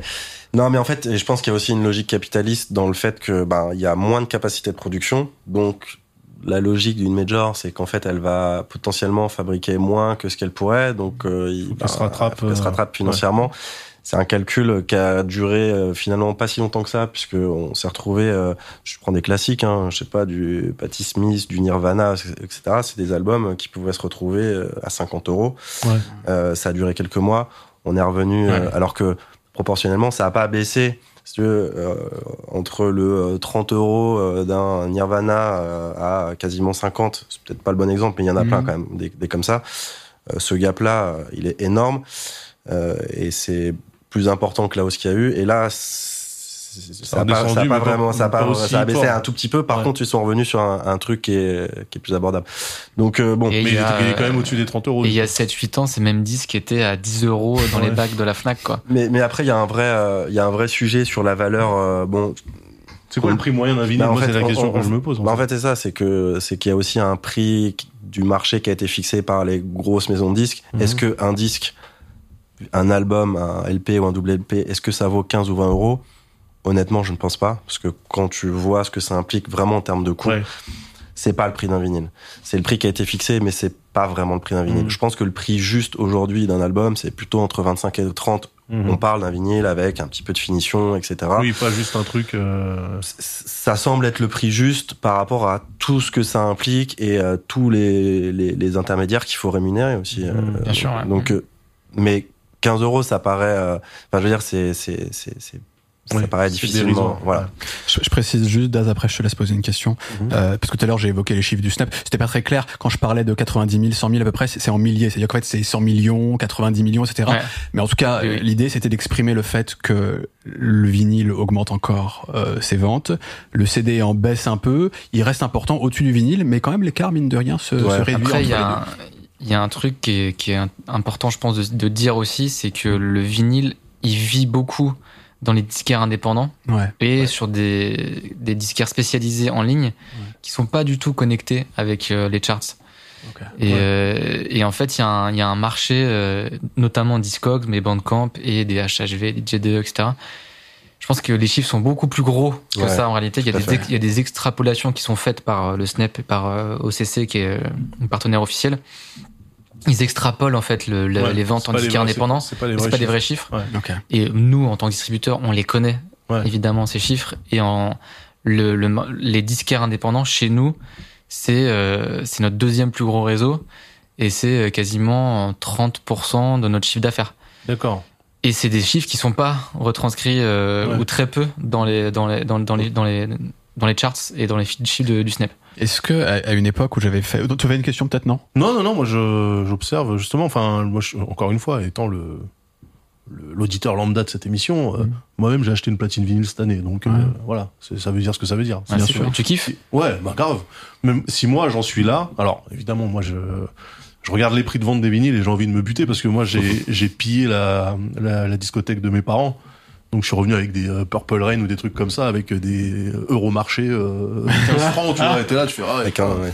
tu vois, c'est, je, je vois les prix en fait qui, euh, qui moi me, me terrifient, mais je me dis bon, on est prêt aujourd'hui, après avoir euh, sans cesse attendu que la musique soit euh, gratuite parce qu'on la piratait, machin, etc. Je pense que les gens qui ont maintenant un petit pouvoir d'achat, ils ont envie de montrer qu'ils soutiennent un artiste et du coup ils acceptent, tu vois, de. Tu sais quoi? Ça, on en parlera parce que je pense que c'est un des éléments principaux du Du D2C. D2C, ouais, bien sûr. Let's go, putain. Et, euh, je, je suis en avance de phase. On en parlera un, un tout petit peu après. Euh, parce que sur, sur, le, sur le vinyle, parce que là, on est un peu, mine de rien, dans la thématique retour du vinyle, etc. C'est génial. Mais c'est, mais c'est intéressant. Euh, j'avais fait une vidéo sur, le- sur, ce, sur le vinyle, mais qui a maintenant quelques années, il y a, il y a à peu près deux ans. Et ce qui ressortait quand même de mes recherches, euh, c'est que, bon alors, on l'évoquait en off, des gens achètent des vinyles sans avoir de platine, mais mine de rien, les platines, en réalité, les, les ventes augmentent aussi, etc. Mais les artworks Par sont contre- beaux, hein, c'est joli. Hein, Ouais, oui, c'est vrai, ça peut être un, un euh, objet ouais. euh, avant tout esthétique. Euh, mais j'avais vraiment l'impression à l'époque, par contre, que beaucoup de ventes concernaient le back catalogue. Et que c'était pas forcément le truc le plus rassurant sur l'avenir, parce que pour que ce soit un peu vivant quand même, il faut aussi qu'il y ait de la nouveauté, etc. Euh, est-ce que c'est encore Non, le cas aujourd'hui ou est-ce qu'il y a un petit changement? Non, mais euh, enfin la nouveauté, il y a aucun souci là-dessus. Absolument tout sort en vinyle. Donc, euh, mais après c'est pareil, c'est que c'est comme dans dans le bouquin, quoi. C'est-à-dire que si tu achètes une platine et que tu te fais une collection, tu vas aussi venir acheter des classiques et c'est euh, Ouais. c'est complètement normal. Donc euh, non, oui, mais le back catalogue parce que C'est à- énorme, à l'échelle de, catalogue. à l'échelle de l'histoire. Bah oui. Il y a, Il y un a eu gros pa- 50 ans il y a de- un gros passif, quoi. Ouais, de- de mais, euh, vinyle. Mais c'est c'est de moins en moins le cas. Euh, Mais, mais après, bon, dans le marché de l'audiophilie, notamment, euh, c'est quasiment que du back catalogue. Hein. Ouais. Enfin, On le rappelle, hein, back catalogue, en fait, c'est des morceaux qui sont sortis il y a des années. c'est etc. tout le- des classiques, euh, 70, entre guillemets, euh, musique ou des enregistrements live euh, Mm. d'artistes euh, voilà, qui n'ont jamais été édités ou ce genre de choses. C'est des quantités astronomiques de pressages. Euh, je sais pas, un Miles Davis, euh, Mm. euh, tu vois, Kind of Blue, il est, il est repressé tous les ans, je sais pas, à 100 000 exemplaires par un label et c'est vendu, tu vois. C'est, c'est des, c'est, ouais, ouais, c'est, ça reste, c'est un- ça reste un énorme marché, euh, Mm. le back catalogue sur le vinyle. Nous, on y, on y a accès euh, parfois. C'est quand même un marché qui est très trusté par, euh, par les majors, parce qu'évidemment, c'est eux qui ont le catalogue. Ouais. Euh, en très, très, très grande majorité. Euh, et après, par certains labels spécialisés dans la réédition, parce qu'en Ouais. fait, on va plutôt, plutôt de parler de back catalogue, on va plutôt parler de réédition, en Mm. fait. Ok. Euh, dans le vinyle, en tout cas, c'est comme ça qu'on qu'on le qu'on le qu'on le qu'on le qu'on le classe quoi. Il y a vraiment des labels spécialisés dans la réédition. Et à la fois ils de, de- les classiques, à nouveau. et à la fois aussi beaucoup de, de, de trucs euh, en fait oubliés quoi. Hmm. Il y a, il y a parce que je pense que quand tu disais aussi que le numérique tout a tout a été rendu disponible, en fait il y a aussi de la musique qui était un peu inconnue qui a été Ouais. rendue disponible Ouais. et que des gens ont voulu rééditer en vinyle pour un peu donner euh, ce, cet objet euh, un peu ultime que les fans de qui ont découvert ces musiques là sur YouTube ou, ou ailleurs, Ou TikTok, principalement même. sur YouTube. Je pense pas trop TikTok, mais Ah mais euh, mais euh, mais ouais, en tout cas, il y a, il y a un gros marché de la réédition. Ouais, ouais. Et nous, c'est une bonne partie de notre catalogue, euh, c'est de la réédition. Ouais. Mais ça veut dire que euh, si vous là vous, vous, avez euh, passé un contrat de donc fabrication et distribution avec un artiste et que euh, enfin ça veut dire que quelqu'un peut racheter les droits dix ans plus tard donc vous vous avez plus le contrat qui court avec euh, l'artiste en question disons que le contrat a été euh, a été interrompu Nous, on n'a pas de droit master de toute façon, donc. euh, ouais donc ça veut dire que le- Nous, on a une exploitation, euh, voilà, de distrib. Encore une fois, c'est et, et parfois, oui, on va se retrouver avec des, des labels, producteurs, en tout cas, qui ont une licence aussi sur une durée euh, x années. Et quand ça s'arrête pour lui, ça s'arrête pour nous, et ça s'arrête pour tout le monde. Ouais, mais ça veut dire que si un, enfin, parce que quand, quand vous faites la fabrication, vous vous occupez aussi de, de la DA en fait, euh, de, donc il y a Vous accompagnez en tout cas. Ouais, Ouais. pas vraiment de la DA parce Ouais. que on prend pas cette euh, ce- cette position là puisqu'encore une fois Ouais, on parle avec un artiste euh, et parfois les labels ils ont même très souvent ils ont des, des graphistes, graphistes, attitrés qui vous, vous, vous en accompagnent avez pas euh, de votre côté à Nous, vous? Enfin, on a on a des ressources euh, graphiques, design, etc. Ouais. Mais pour euh, nos, nos notre popote interne. Mais euh, mais non, en général, les, encore une fois, les labels. On a des labels d'ailleurs qui ont des graphistes qui ont euh, publié des livres sur leur travail euh, où on va travailler avec des, euh, des studios comme H5 euh, qui réalisent pas mal de pochettes de de- d'albums qu'on sort. Donc euh, on, on vient pas vraiment sur ce- sur ce terrain-là. Nous, on va plutôt sur le- les finitions, sur euh, sur la complexité du produit. Et ça, c'est vraiment euh, les euh, les sorties déclinées, un volume, deux volumes, tu mets dans une box, euh, Ouais. euh, c'est limité, etc. On va, nous, on va cadrer ça. On va aussi essayer de ramener une, co- une cohérence sur euh, sur les envies. Euh, Encore une fois, il y a un décalage parfois entre euh, ce que l'artiste ou euh, le graphiste, le designer euh, Mhm. s'imagine et la réalité économique. Donc, nous, on vient. On n'est pas là pour casser euh, euh, des dynamiques ou, euh, mais on est là pour rationaliser ça. Et euh, Mais, mais c'est-à-dire que sur le métier de la réédition, il faut quand même que donc la réédition de l'album respecte Alors. la pochette, par exemple, Ouais. de l'original, tu vois. Ouais. Genre sur des, surtout sur euh, là j'ai un, j'ai un exemple qui me vient en tête, c'est genre Freddie Gibbs euh, quand il a fait son truc avec Madlib. Alors il en a fait 10 000 avec Madlib, mais le premier euh, Tuggin c'était une pochette gold avec euh, le titre du morceau qui était pressé dans la pochette. Hum, hum. Ce qui fait que sur les plateformes, tu vois un carré jaune parce que ça, ça ne Ça se Ouais. voit pas. hein. ça ne, ça ne se voit pas. Et je me dis, ce morceau-là, s'il est réédité, est-ce qu'il y a une obligation de le faire de la même manière, c'est-à-dire en gold brillant, euh, machin, avec un certain grammage, ou euh, est-ce que les mecs ils peuvent prendre un- une photo de machin et puis juste euh, faire une pochette Bah, Ça s'appelle des bootlegs, ça.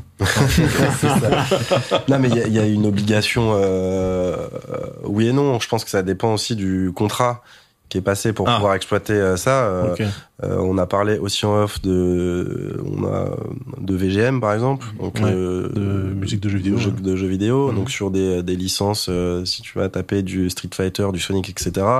Euh, ces gars, il va pas te laisser faire n'importe quoi. Ouais. Euh, et c'est pareil dans Ils sont très protecteurs en général. ouais. Voilà. Après, Alors euh, ils font des jeux. Bon, bref. Mais si tu prends un label comme Sam Records par exemple, ses pochettes, euh, donc plutôt jazz, euh, c'est vraiment du ce qu'on appelle du facsimilé. C'est une copie identique à ce qui sortait dans les années 50, 60. Euh, et après, il y a des libertés. Euh, nous, on, va, on fait des rééditions, par exemple. Euh, je sais pas, là, on va faire un titre Demon, par exemple, euh, You Are My Eye, peut-être vous vous souvenez de ce, clip sûr, avec sûr. les langues. Bon, voilà, la pochette. L'intention, c'est que ce soit la même qu'il y a 20 ans. En vrai. Mais en vrai, ça pourrait être autre chose. Mais bon, c'est pas, ça peut. Non, mais je veux dire, il y a, il y a d'autres idées euh, Ouais. euh, parce que ça peut avoir un sens que ce soit différent ou ça peut avoir un sens que ce soit exactement la même pochette. Ouais, bien sûr. Après, euh, mais il faut que ça reste dans le contexte. Ouais, c'est l'intention artistique, hein, au final, quoi. Ouais, mais du coup, euh, ça vous engage quand même en tant que, en tant que, enfin, la responsabilité de faire un truc qui Bah, respecte l'intention nous, après, c'est pas nous. Encore une fois, les rééditions, c'est les labels. Oui, c'est les labels qui décident. qui de... décident. de- ouais, ouais. Nous, on n'a pas notre mot à dire. On va peut-être leur dire, euh, ok, en fait, cette pochette, elle est chum. Mhm. Je pense que on, en- on vendra pas bien ce disque à cause de la pochette, euh, parce que ça va pas rappeler le disque original ou les gens vont pas faire le lien. Ça, on a le droit de le dire. Ok. Ouais. Mais, euh, mais, euh, mais bon, Mais c'est pas qui label qui, ouais. Ouais. ok. Et d'ailleurs, c'est délicat. Hein, de, on s'autorise à le dire, mais euh, quand c'est absolument pincettes. nécessaire, quand c'est al- ouais, beaucoup de pincettes et quand c'est absolument nécessaire. Mais, Euh, ça, euh, ça, ça- ça vous est arrivé qu'il y ait vraiment des trucs atroces, des artworks euh, Oui. éclatés où vous dites. alors, euh, euh, je vais parler. de- Citons, citons, citons. citons des cités Non. d'artistes, mais non, mais ouais, ouais, c'est ça, ça arrive. Ouais. ouais. Ça ok. Ce que je vous propose, les gars, c'est là on a parlé beaucoup de fabrication, etc. On va terminer cette partie sur le physique en revenant un peu à votre cœur métier qui est quand même la distribution. Euh, avant de passer à la toute dernière partie, qui sera un peu plus euh, rapide de toute façon Mhm. sur le dit aussi. Euh, donc c'est fabriqué, etc. Vous avez des stocks, machin, etc. Qui vont être, euh, là encore une fois, vos clients disquaires, chaînes, est-ce qu'il y en a d'autres? Est-ce que c'est la même façon de bosser avec des Leclerc, des Fnac, etc., qu'avec les disquaires indés? Euh, Parlez-nous un peu de ça.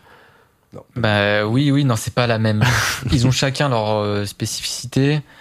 Après, les, les principaux réseaux de distribution, c'est euh, donc la Fnac en France, qui est une exception euh, quasiment mondiale. Hein. J'ai un, un- une chain store qui a une chain store en fait, on appelle ça comme ça pour, pour généraliser, mais c'est un- une chaîne quoi de magasins. Euh, C'est 46% de part de marché, ouais, quoi. c'est c'est Ah énorme. ouais dans, dans la musique En. France. Ouais, en France. Ouais. Non, mais dans la Sur le musique- physique Sur le physique, ouais. Sur le physique, ouais. Sur le physique, ouais. C'est Ah, vraiment une position hégémonique. euh, c'est c'est pas du monopole, mais presque quand même. Ouais. euh. mais Mais- mais- c'est mais- aussi une chaîne qui propose une diversité de catalogues qui est énorme. Mm. Euh, et on peut, mine de rien, les saluer un peu aussi pour ça parce que finalement, euh, tu Oui, peux vraiment trouver de la énormément de choses. ouais. euh, à la FNAC, ils ont gardé ce truc-là. Ouais. C'est pas euh, que des produits Que des de major, quoi. ou- Non, mais parce qu'il y a aussi des gens, les gens qui incarnent, si vous voulez, le, le département musique à la Fnac. C'est des gens qui viennent de, de Oui, la musique, qui savent, Ouais, de- du qui viennent de la distrib, qui, viennent, Ouais. qui sont du milieu, et, et justement, euh, pour eux, c'est pas forcément une victoire de, de peser 46%. De, C'est sûr. c'est- Ils aimeraient qu'il y ait justement une, qu'il n'y ait pas ce monopole. Donc, euh, ils sont très euh, euh, ils ont beaucoup de recul par rapport à, à ce chiffre-là. Donc ils sont Ouais. très contents, c'est c'est c'est Mm. performant, mais en même temps, euh, Ils veulent pour eux c'est pas buter forcément le- un bon signe. ouais, voilà. Ils veulent pas buter le milieu en fait. Non. Euh, ouais, ouais. Et après, à l'international, enfin en Europe, en tout cas, euh, en Angleterre, en Allemagne, c'est Amazon qui a un peu ce poids-là. Ah oui. Euh, ok. c'est quasi, en Allemagne, c'est quasiment 30%. Euh, mais en France, c'est euh, peut-être 6-8% euh, Amazon. c'est un Est-ce qu'il vaut mieux la Fnac ou Amazon? Bon, En vrai de vrai. c'est- vite répandu. Hein, Ouais. c'est- Mais Bah façon, oui. enfin, euh, mais ça c'est lié au livreur. Si tu veux que ton vinyle Pour soit toi. plié dans ta boîte aux lettres, ah, bon bah tu peux vendre chez Amazon, tu vois. Bah, non mais là si on parle de euh, Fnac.com versus Amazon, mais si on parle de la, Non, non, la Fnac, et euh, des magasins, tu vas quand même, Tu vas acheter le l'objet. tu vas euh, Il y a la démarche. chez un hein, disquaire. Ouais. Alors c'est voilà, après il y a des Fnac qui ont Gros disquaire, Non mais- il y a des Fnac qui ont leur spécialité euh, et qui il y a des Fnac qui sont beaucoup moins positionnés sur le- l'audio euh, ouais, que d'autres. Ouais. À Paris, on a euh, les Halles, c'est euh, un des plus gros disquaires de France au final, Ouais. Donc et, et avec des, des gens dans les rayons qui sont pointus. Alors qu'à Bercy euh, Village, tu vois, bah tu vas acheter un Diesel, tu vois. Ouais. Non mais voilà, mais choisir sa Fnac. Alors par- parler à la Fnac ou euh, à, euh, aux espaces culturels ou à Cultura, ça peut être sensiblement euh, la même chose. Euh, parler à des On va pas rentrer dans le détail de, de- Ouais. des deals, tout ça, mais Non, mais parler à des disquaires, c'est différent. Ouais. Et puis parler à des disquaires, ça veut dire segmenter. Alors que quand tu sors, nous on sort, on parlait de sortir euh, deux singles par semaine en numérique, euh, mais on parle de sortir euh, 35 sorties physiques par semaine en Ah oui, physique. Ah, là vous en êtes à Ouais. ça. Ok. D'accord. Donc, euh, bah, C'est en fait, faut pas 35 maintenant. On a, on a Voilà. réduit, mais on a réduit, mais je veux dire, euh, Ouais, on a, a- ça, c'est beaucoup, ouais. ça a pu être même plus, mais euh, non. Et puis c'est pas une question de quantité, parce qu'il faut avoir euh, les ressources et il faut les défendre les sorties. Donc Mhm. euh, 35, c'est vrai que c'est aujourd'hui Ouais. plutôt un maximum, Ouais. Mais, euh, Mais on en a, on en a quand même quelques quelques unes par semaine. Et là, tu dois segmenter un peu plus, parce que les disquaires, c'est pas c'est pas des Mhm. chain stores. Donc le- ils ont leur leur spécialité. Et ça, il faut savoir leur parler. Et puis la, la, la grosse différence, c'est que les disquaires indépendants, c'est leur trésorerie, c'est leur Ouais. propre boîte. Ouais. Donc le choix qu'ils font quand Ils tu achètes un disque, piqués, euh, sur, bah voilà, ouais. c'est pas le même quoi. Genre, Ouais. quand la Fnac, déjà la, la Fnac, nous on est en dépôt vente avec la Fnac, Ah oui. donc eux-mêmes nous payent uniquement sur ce qu'ils vendent. Euh, et euh, Cultura l'est avec certains distributeurs. Donc euh, c'est pas du tout, du tout le même, euh, le même deal euh, commercial quoi. C'est pas la même pression, ouais. Avec les indés, avec les disquaires, est-ce que euh, il y a un moment où il faut faire son travail de commercial, c'est-à-dire tu prends ta voiture et puis tu vas à Rennes, tu vas à Oui. Lille, tu vas Écoute-moi ça. Oui. Écoute-moi villes ça. aussi, etc. Ouais. Ouais. Ouais. Ouais, ouais. Ah, mortel. Ça, c'est- vous le faites ça. On le fait. On le fait euh, de manière plus ponctuelle. euh, C'est-à-dire qu'on n'a pas un plan de tournée avec des gens Mm. qui sillonnent la France, etc. Mais on le fait encore, ouais. On a encore euh, des gens qui vont se déplacer en magasin. Et Avec qui... une platine portable ou on prend non, non, non, pas, non, mais avec, euh, voilà, avec un, avec un book, avec euh, un Ouais. discours, avec des codes barres, euh, beaucoup de codes barres dans notre métier. hein. Énormément de codes barres. On pourrait pas faire code barres. Euh, donc, codes barres qui sont liés à des codes prix, qui sont liés à tout un tas de choses. Mais, euh, mais oui, oui, on le, on le fait encore. Et Rennes, c'est un bon exemple. C'est encore, surtout, enfin, nous, La Bretagne. hein, la Bretagne, c'est c'est un, c'est un territoire qui est assez fort euh, en physique, euh, toujours, euh, en tout cas en ce qui nous concerne. Donc, euh, Vous avez des commerciaux, genre la Xantia et tout, et euh, le mec. Ouais, euh, ouais. tout à fait. Bah, jusqu'à récemment, ouais. un peu moins maintenant, mais Ouais. Mais parce qu'il y a des B2B aussi online qui se développent, tout ça. Mais Ouais. puis il y a des disquaires en fait qui maintenant préfèrent commander sur un Sur outil des- internet que d'avoir un commercial qui vient le saouler pendant deux heures, genre de lui vendre ses drouilles. euh, c'est, tu veux pas ce disque euh Ouais. En fait, il peut dire ouais, vas-y, mais en fait, passe pas. Non, mais après, il y a beaucoup de téléphones. Mm. C'est-à-dire que euh, donc la télévente, ça c'est euh, c'est euh, c'est c'est indispensable. Moi, par Ouais. exemple, j'ai j'ai j'ai fait ce travail-là et à l'époque, euh, travaillais dans un, chez un distributeur qui s'appelle Toplers, qui existe toujours. Mais nous, on était très spécialisés dans la French Touch Mhm. 1.0. Mhm. On avait tous ces labels, euh, voilà, avec des noms euh, incroyables. Bah, on appelait les shops, notamment euh, beaucoup en Angleterre, téléphone, platine, platine. Donc on mettait le casque euh, sur le combiné et, et on jouait. Moi, je jouais les disques. Incroyable. Je jouais les disques, Ah, donc j'avais une pile. euh, Donc on faisait beaucoup d'imports aussi. Donc j'avais une pile de disques comme ça. Donc je devais. Je connaissais les gens que j'appelais et je savais que lui, il fallait que je le mette, je, le- je mette la, la cellule dans le break, etc. Et on passait des heures, mais des heures en fait, euh, c'était euh, voilà, des heures entières à faire écouter des disques par téléphone. Et le mec te disait, des fois t'entendais pas trop, il disait 15 et en fait t'as mis 50 toi, donc en fait il a 50 au lieu de 15. Voilà, c'était assez marrant. Mais euh, on faisait comme ça, donc euh, le budget téléphone il était énorme. Ouais, Euh, bah t'appelais ouais. en Afrique du Sud, t'appelais en Angleterre, t'appelais aux États-Unis, et, et en fait tu faisais que ça, quoi. Mais c'était hyper euh, hyper intéressant. Aujourd'hui, ça paraît complètement euh, irréel, ouais, C'est marrant. ouais. Mais euh, mais là, ouais, il y avait il y a un truc qui se passait, quoi. Donc euh, Pour, pour clôturer, la question quand même aussi économique, de la rentabilité, de la viabilité du physique aujourd'hui, que ce soit pour les disquaires, que ce soit pour vous, ça a du sens de maintenir le physique économiquement encore aujourd'hui? Oui, il y a des labels qui oui. gagnent encore de l'argent euh, avec ça. Ça, c'est clair. Après, euh, dans l'autre côté, nous aussi, on va euh, des fois mettre le haut là à certains labels et artistes, leur dire fais pas un vinyle, euh, fais une campagne de marketing digital pour construire ta fanbase, quoi. Parce qu'en fait, euh, c'est quand même. les artistes euh, ils veulent tout de suite, dès le départ, se dire moi je veux ma sortie en vinyle. il y en a plein qui, Ouais. ouais, qui, bah, qui veulent aussi cet objet. euh, Mhm. Tu vois, c'est hyper important pour eux, Ouais, euh, c'est cette finalité, quoi. Ouais. Mais euh, nous, on- parfois, ce qui est, qui est bon commercialement pour être euh, un peu bizarre, mais on préfère, euh, on préfère, tu vois, euh, privilégier la carrière d'un artiste que de lui dire, vas-y, euh, viens fabriquer tes disques chez nous, puis au final, il va en vendre 50 sur 300 et, Mm. et il va en avoir 250 dans son, dans son, dans son garage et quand il va déménager, il va avoir le seum, quoi. non, mais puis et des fois, alors c'est aussi des fois l'engagement du producteur vis-à-vis de l'artiste où il y a une sorte de package dans lequel il y aurait euh, potentiellement le vinyle. Et après, euh, comme on disait tout à l'heure, si, on, tu, si tu signes un label avec euh, bah, tout ce qui sort.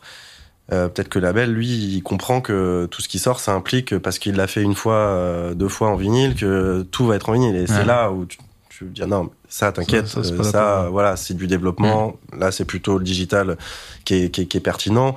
Et donc, justement, le D2C peut servir à ça.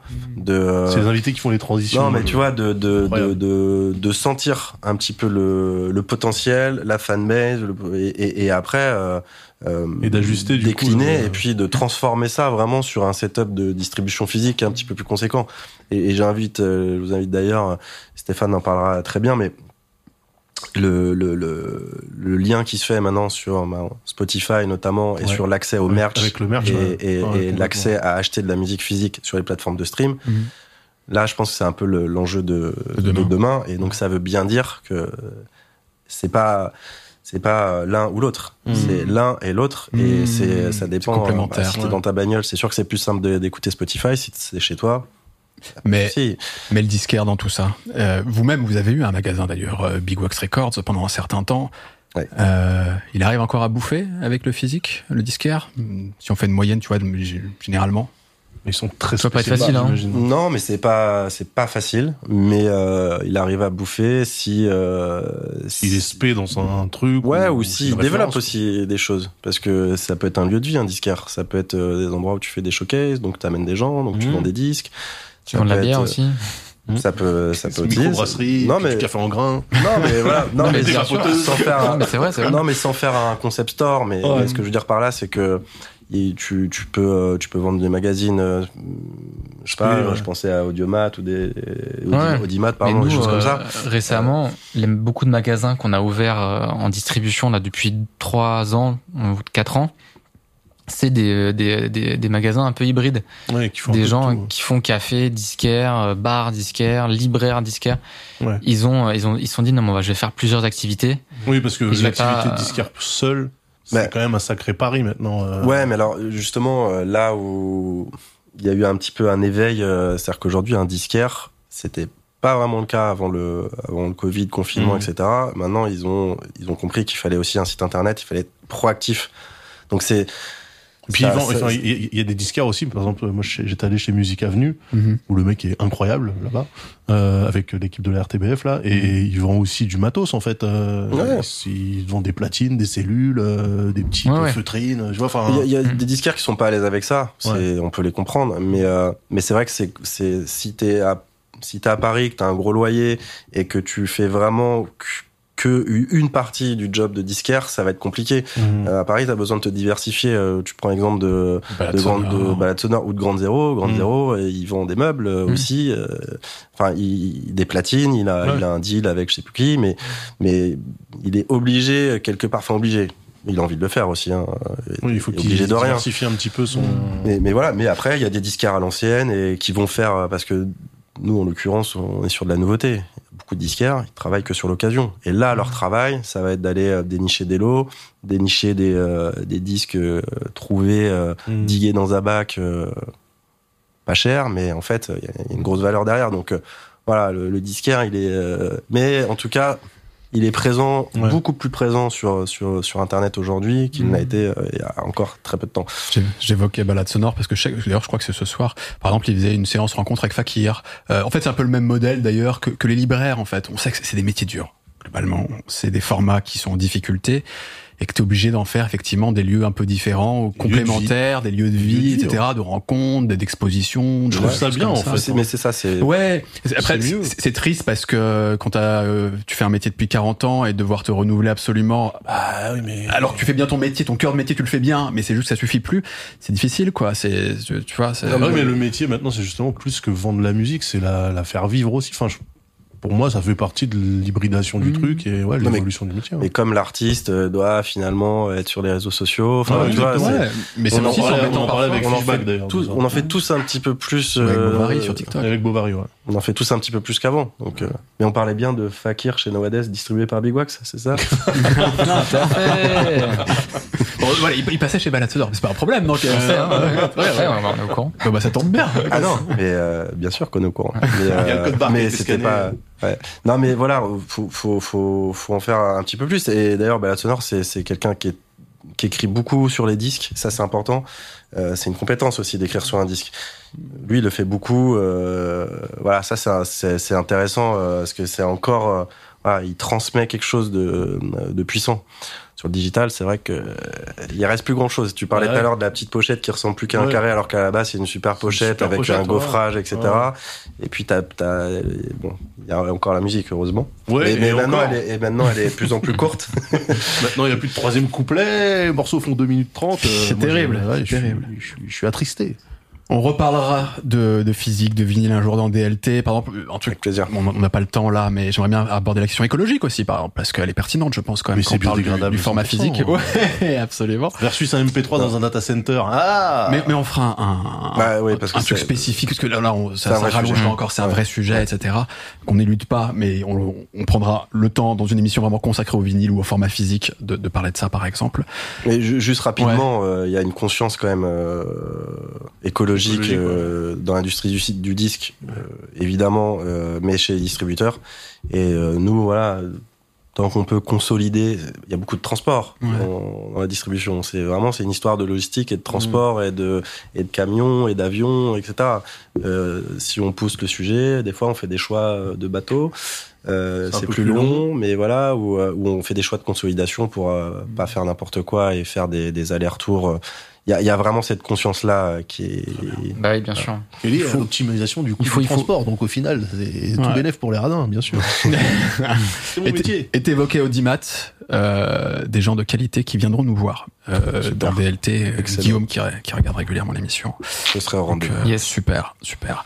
On passe au D2C, Daz. Ouais Stéphane, reviens nous voir. Let's go Grégory, merci beaucoup. On, on- on te revoit pour faire coucou, de toute Ouais. façon, pour dire au revoir. Carrément.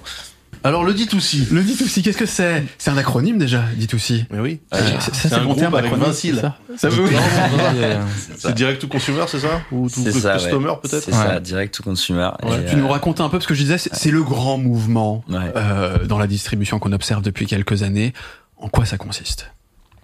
Bah, c'est euh, dans, dans l'industrie de la musique, c'est souvent traduit par direct to fan. Du coup. Euh, bah, le principe est assez euh, simple. Au final, ça va être euh, bah, essayer justement de réduire au maximum l'intermédiaire dans la commercialisation de merchandising, d'albums, de vinyles, pour justement euh, rémunérer euh, au mieux l'artiste. Ok. De fait, si tu enlèves les intermédiaires, donc il a Quand tu parles des intermédiaires, tu veux dire, c'est bah, justement parler, on évoquait la Fnac, on évoquait les disquaires, etc. C'est maintenant, voilà, l'artiste propose directement. Non, à ses fans. Ouais. Voilà, tout Mais simplement. même le distributeur hein, aussi, c'est un peu. Enlever le distributeur aussi. Aussi, Au final, en- ouais, tirez une balle dans le pied là. Ça vous fait pas peur Bah non, en fait, à la base, c'était euh, c'était un peu l'idée justement euh, avec Greg, c'était se dire euh, les labels passaient beaucoup par Bandcamp Hmm. pour vendre leurs disques. Parce que c'est du D2C en fait, Bandcamp. C'est complètement ça. Ouais, ouais, c'est un peu eux hein, qui ont quasiment inventé le truc. euh, et, euh, et le modèle, en tout cas, et qu'on l'a expliqué, qu'ils l'ont revendiqué, euh, et On qu'on crée, euh, crée un peu ce marché finalement. Je rappelle que Bandcamp, c'est une plateforme qui te permet d'acheter de la musique euh, aux artistes. Et en fait, les artistes gèrent leur page Oui. et peuvent Mm. proposer effectivement en plus du merch et euh, ce Et- genre de. Ouais. Ils font tellement tout Bandcamp, c'est-à-dire qu'à la fois Ouais. tu peux streamer directement dessus, Mhm. tu peux acheter directement pour posséder effectivement le, le Tu peux acheter avec un prix qui te disent en MSRP, euh, le prix de base, mais euh, tu peux décider euh, de donner plus. ce que tu veux. Ouais, ouais, ouais, complètement. Plus, moins, euh, De toute façon, soyons clairs, c'est un- c'est un peu la plateforme favorite des artistes de manière générale, Bandcamp. Enfin, en tout cas, il y a une affection particulière. Oui, parce que oui, on oui. sent le respect derrière. Il y, a, il y a les fameux Bandcamp Friday, un truc dans le Mhm, genre. euh, Bien sûr. euh, Enfin, euh, c'est- c'est c'est une plateforme de qualité. Bah, c'est surtout comme disait Bah ouais. François, c'était la, bah, c'est les pionniers au final hein, de, Ouais. de, de Ouais, c'était les premiers à ouais. faire ça. hein. Et puis inclure le physique aussi assez rapidement, mine de rien, parce que bon, la- à la base c'était du digital, Ouais. euh, c'était que du download. Avec plusieurs qualités en plus. Ouais, il y euh, avait- bah, il y avait ce MP3, truc-là, ouais. euh, ouais, ouais. Un peu ouais, euh, etc. pour les gens qui étaient habitués à télécharger aussi euh, de manière illégale. Ils se sont habitués finalement, je pense, à, un Ouais. peu à leur modèle. Et, euh, et ouais, t'avais, t'avais, t'avais tout le, le IFF et machin. Ouais. Il y a toujours ça hein, d'ailleurs. Ouais, ouais. Et, euh, et comment euh, de quoi il y avait ces labels qui, qui vendaient leur physique sur euh, sur sur Bandcamp et qui géraient très très mal la partie logistique envoi Mm. perdaient de l'argent sur tes frais de port euh, Parce que Bandcamp héberge en fait euh, la- la- il y a une La interface, boutique, etc. euh, mais mais ensuite, l'artiste. c'est eux qui doivent gérer eux-mêmes le merch, etc. L'envoyer, l'envoyer machin, dans Tu leur- vas à la poste, ouais. ouais, tu vas à la poste et, euh, et du coup nous on s'est positionné euh, en tant que fabricant euh, et euh, et puis en tant que facilitateur parce qu'aussi le distributeur c'est aussi un facilitateur Mm. Et euh, je pense que nous, on a toujours eu cette envie-là de d'avoir ce rôle-là, de, de permettre au label de consacrer plus de temps à faire son métier qui est de, de produire des disques. Ouais. Et c'était dans cette optique-là qu'on a qu'on s'est dit, ok, on va on va les aider à mieux gérer ça. Donc au début, on a commencé à gérer des bandcamps. Ok. On se connectait au bandcamp euh, et c'est moi, je faisais les moi et Greg, on était on faisait des colis euh, et, euh, et voilà, on allait à la poste avec notre chariot livrer les disques. Mais on a amélioré la rentabilité pour le label parce que on avait des frais de port, euh, on savait ce qu'on payait. Ouais. Euh, on achetait en gros des colis euh, pour envoyer, enfin ce genre de Vous choses. aviez un compte pro, quoi, en gros. Ouais, voilà. Ouais. Et, euh, et comment et après on s'est dit on s'est dit c'est trop bizarre en fait que les distributeurs soient pas en fait impliqués ou en tout cas prennent pas une place dans le D2C. Donc en fait on est un des seuls, un des rares, voire un des seuls en France à avoir un service D2C intégré à la distribution. C'est euh, c'est un peu un, un parti pris qu'on a qu'on a qu'on a eu assez vite. Et au final on perd pas cette partie-là, on, on, on l'intègre et on l'a et on Du on, vous la- le, la on développe quand- aussi quoi. Ouais. Donc, vous la valorisez quand vous contractez avec un, avec un artiste. Voilà, on label, intègre la disant- stratégie D2C en fait Ouais, dans la début, stratégie de sortie quoi. Donc si je comprends bien, Stéphane, euh, vous allez gérer euh, un site internet, une boutique en ligne, au nom de l'artiste ou au nom du label. Bien sûr, ouais. Je crois d'ailleurs vous passez par Shopify, si je dis pas Ouais, de bêtises. Euh, et, et derrière, qu'est-ce qui se passe? Qu'est-ce que qu'est-ce que qu'est-ce que vous gérez derrière? Moi, je vais dessus, euh, je suis intéressé par un CD avec un t-shirt. C'est vous qui gérez tout derrière?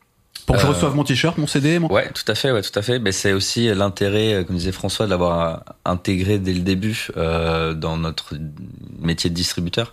C'est qu'en fait, cette partie logistique-là, on la maîtrise déjà. Et, euh, et d'un point de vue logistique, les stocks sont au même endroit. Donc en fait, on peut gérer plusieurs canaux de vente euh, en même temps.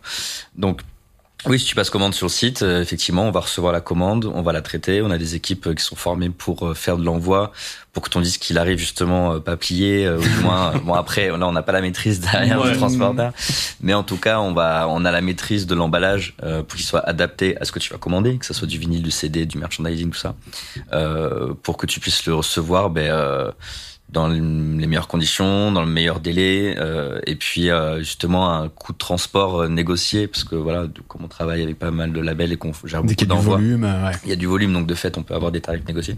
Ok. Donc c'est un peu toute cette partie-là euh, qu'on va gérer, euh, on va dire, logistique, logistiquement parlant, quoi. En fait. Est-ce que euh, cette philosophie un peu de faire sauter les intermédiaires, euh, est-ce qu'elle est surtout portée par des labels et artistes indépendants ou est-ce que les majors aussi, en fait, ont fait euh, leur propre D2C ou intégré les propres catalogues euh, pour des Les gros majors, artistes?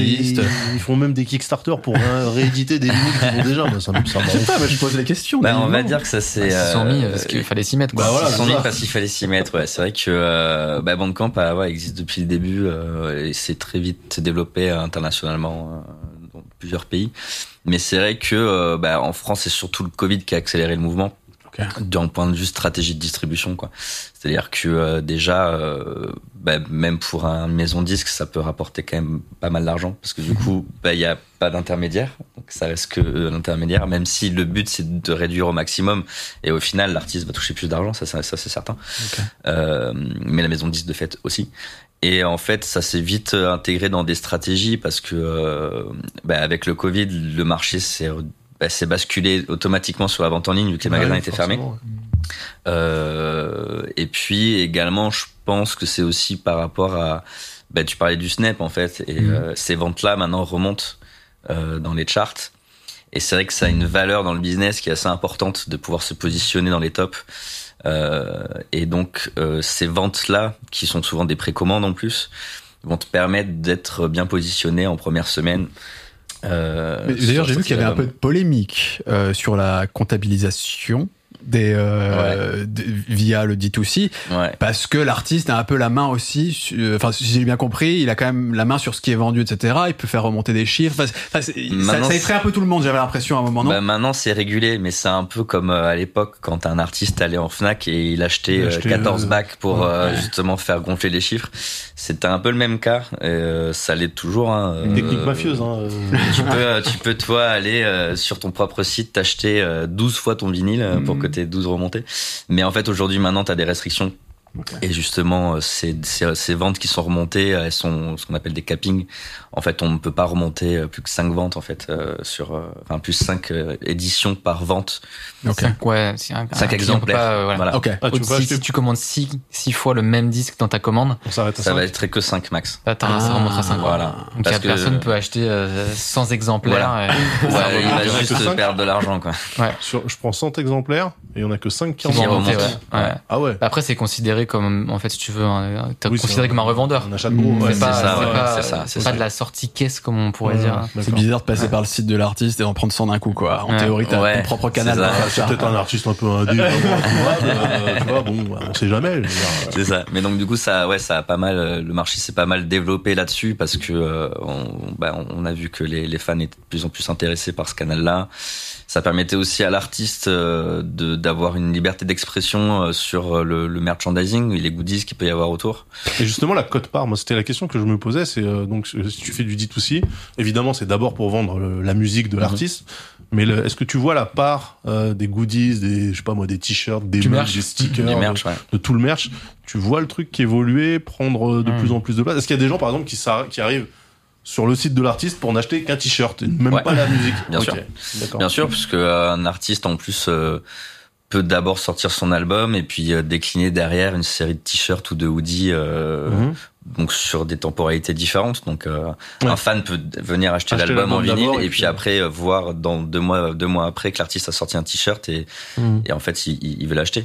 Donc là la, la part elle est assez importante. Euh, Enfin elle se développe pas mal en tout cas. euh, Ouais, mais il y a même des labels, nous qu'on, des labels, des néo-labels, qui ont des boutiques où ils vendent que du merch. Ouais. Ils ont jamais fait de physique, ils ont jamais fait de CD ou de Ouais. vinyle. ouais ouais. Et ils vendent que du merch. C'est que de l'image, quoi. Ouais, c'est ça. vraiment. Ouais. euh, donc tu peux acheter tous les t-shirts de euh, Nirvana, machin, etc. Mais pas les Pas albums. forcément, c'est plus, tu vois, des artistes vraiment euh, hyper actuels, quoi. Ah oui, tu vois, euh, qui n'ont pas passé ce gap de, de dire, ok, je, je vais, je vais faire un vinyle la coûte beaucoup d'argent. physique. Ouais. Mais Donc, par contre, sur les euh, plateformes, mais ils vendent leur merch. me montrer avec se montrer avec son merch Ouais. son petit hoodie bien bien taillé machin ça, ça c'est hyper important quoi tu vois Ouais. Parce que on voit beaucoup d'exemples de, de D2C, donc c'est ces magasins au nom d'un label, d'un artiste, etc. en ligne, ce e-commerce en fait, ces boutiques. ouais Euh, T'as beaucoup de packages en général. C'est-à-dire que si tu prends tel vinyle, et bah t'as le, t'as le t-shirt avec, etc. Mhm. Et C'est de la vente forcée, ça s'appelle. non, mais est-ce que, est-ce que fondamentalement, on va sur ce type de service, le D2C, pour vraiment avoir un objet qu'on va pouvoir écouter, ou est-ce que c'est avant tout une forme de soutien, de un truc de collectionneur, un truc de, Ouais, de rattachement vraiment à, à à l'artiste? Je Bah, c'est la fanbase euh, ouais. enfin en fait je pense que ça s'est créé euh, le D2C c'est c'est à ce point là aussi c'est que le le terme le la, la, la core fanbase Ouais. tu vois c'est on veut la on veut la grossir l'objectif d'un producteur c'est de la grossir de la grossir de la les plus grossir fidèles, les plus investis, Voilà. c'est ça. Les, ouais. Et, les, et puis le- dans le streaming, euh, c'est ça aussi. Je veux dire, aujourd'hui, la stat qui est regardée en priorité par les plateformes, c'est euh, les stats organiques, c'est-à-dire les gens qui Mhm. vont aller écouter volontairement un artiste. Et c'est pas via une playlist ou, Mhm. euh, ou autre. C'est c'est vraiment aller voir ces fans-là.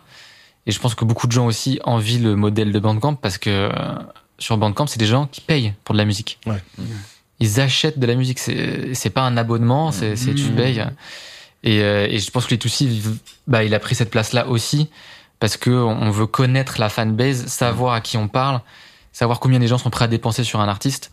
Donc, Ouais, et d'un point de ouais, vue stat- statistique, ouais. ça a été les majors aussi sont mis là-dedans parce que c'est hyper intéressant pour eux, euh, voilà, valoriser dans leur dans leur plan marketing Ah et puis aussi pour se faire de l'argent. Non, mais même en tant, en tant qu'auditeur, t'as toujours été intéressé par euh, avoir un t-shirt euh, à l'effigie de l'album que Ouais. t'as acheté.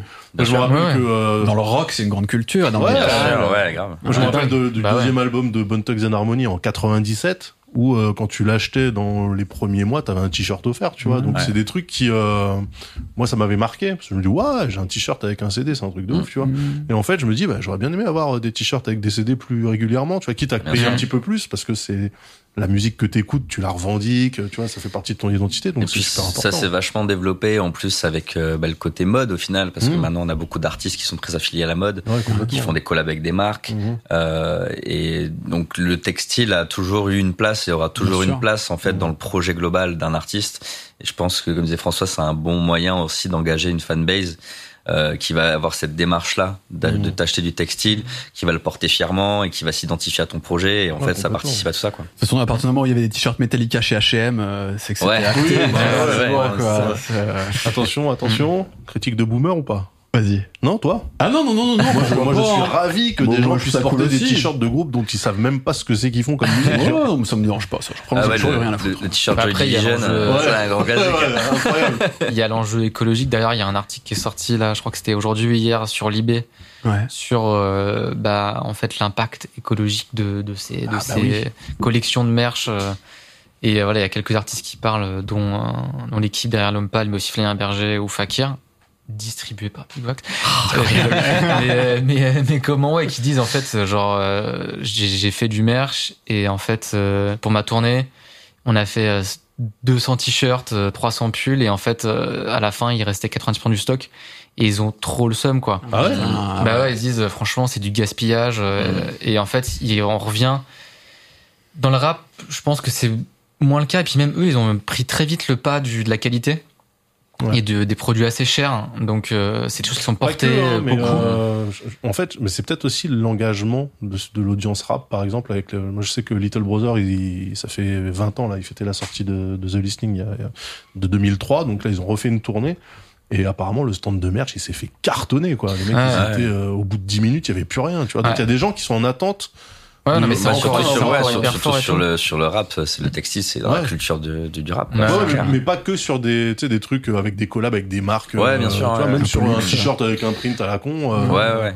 Ça Mm. part, en fait. Donc je sais pas si c'est ce côté de représentation. De, Mais ça euh, dépend des genres musicaux, hein, franchement, Ouais, euh, ouais. clairement. Je pense que c'est les- pas les- déclinable t'as des sur, artistes euh, qui, qui, en fait, en font fait parce qu'il fallait en faire, je Mhm. pense. Parce que c'était un truc à montrer, de dire, OK, bah, en fait, je fais aussi du merch. Et, et puis, c'est aussi un, voilà, dans, dans, la, dans le cycle de vie d'un disque, c'est aussi une prise de parole. De dire, OK, voilà, mon merch est dispo. Et, et qui se sont rendu compte que, en fait, euh, voilà, ça valait pas le coup, quoi. Et puis, et puis, voilà, quand tu sais que l'industrie du textile, c'est la deuxième industrie la plus polluante au monde. Oui, et, par contre, ouais. ça, c'est et que faire un t-shirt, ça coûte beaucoup d'énergie. Et bah, ils se sont dit, vas-y, mais en fait, on, on va peut-être le faire différemment. On a fait Avec sur l'impératrice. Ouais. Sur l'impératrice, euh, ils avaient fait un truc assez cool. Euh, ouais, sur du t-shirt de, du t-shirt de seconde main. Donc euh, Ah au oui, final, ok.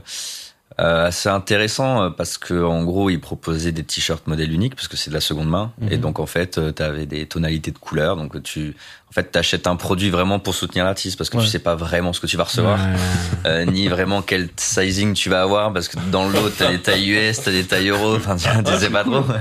Mais euh, mais la démarche est bonne et je pense qu'à ce niveau-là, surtout au niveau de l'écologie, nous on essaie aussi vachement de pousser euh, et, et c'est aussi le but du D2C qui te permet de faire ça, c'est de faire de la précommande parce qu'en fait euh, le, Ouais, le- tu produis que ce dont t'as besoin, voilà exactement et t'évites de surproduire en fait tout Ouais. simplement, c'est-à-dire que tu fais une préco et tu peux derrière voir la tendance que tu vas avoir, fabriquer en fonction Mhm. prendre une petite marge pour la tournée, mais du coup ne pas arriver avec euh, Un tourbus et- rempli de, de cartons de merch et qu'en fait tu, tu, tu vendras pas quoi. Pour conclure, euh, enfin, juste avant la conclusion, ça c'est déjà le quotidien, le D2C, enfin, le- c'est déjà aujourd'hui. Demain, c'est quoi, à votre avis le, C'est encore du D2C plus poussé? Est-ce qu'il y a déjà de nouvelles formes qui semblent apparaître aujourd'hui? Euh, la- Le futur de la distribution, même de manière générale, c'est quoi pour vous? Concert clandestin. euh, C'est la K-pop, les gars. Ouais. non mais ça, Ça, c'est c'est le modèle à suivre un peu ce qui se ça, passe ça, ça Non, non, s'est mais- vu dans les modèles, là, ça commence à venir, c'est bah, ça va être le NFT et tous ces, euh, toutes Ouais. ces choses-là quoi. C'est pas en train de partir, ouais. justement, j'étais en train de me féliciter. Ça, ouais, NFT, ça- c'est bah il y a eu un, Il y a eu un une- effet de mode. ouais. il y a eu un Ouais. petit effet de mode. Peu, Après ouais. bon, on, on le sait que ça, enfin du point de vue numérique, on, on tend vers ce genre de choses. Ouais. Donc c'est en fait plus NFT ou autre chose, mais avec des, des trucs un peu uniques euh, de Oh. collection. Oui, bah de toute façon, le, ouais, effectivement, vous en parliez tout à l'heure, le D2C, c'est, euh, t'as aussi le côté euh, collection et derrière hum, Resell et. et resell, ouais, Ouais. c'est ça, ouais, c'est un peu, bah, de toute façon, sur tous les marchés, hein, que ce soit Mmh, la bah, sneakers, ouais, ou ce que tu qui veux. euh, fume. Oui, c'est-à-dire qu'il y a des gens qui achètent pour revendre beaucoup plus cher. Exactement. qu'ils spéculent à mort, ouais, Ouais. c'est ça, ouais. Cœur- et malheureusement, même dans, euh. ouais, voilà, même dans l'art, euh, ça, ça, ça, ça- il y a- il y a aussi ce phénomène-là. Mais non, les tendances, oui, moi je vois ça parce que euh, effectivement, il y a eu ce, ce- cette petite hype euh, sur le sur le sur le NFT. Mmh. Je pense que on va quand même y aller à un moment donné ou sous une autre forme, mais euh, enfin à ce niveau-là, je pense. Après, le vrai futur de la distrib, je pense que c'est sur le streaming et c'est sur le modèle Ouais. de rémunération Oui, du streaming. voilà. Je pense Ouais. que c'est le principal enjeu aujourd'hui dans Ouais. l'industrie du disque, qui est Bah, assez les injuste euh, aujourd'hui. pas mal de temps maintenant, ouais. euh. Oui, et puis là, Ouais. de récemment, en fait, les majors et dont hein, le big boss de Universal, euh, on, a, on, a, on a vu un article il y a pas très longtemps. C'est toujours le même Voilà. Non.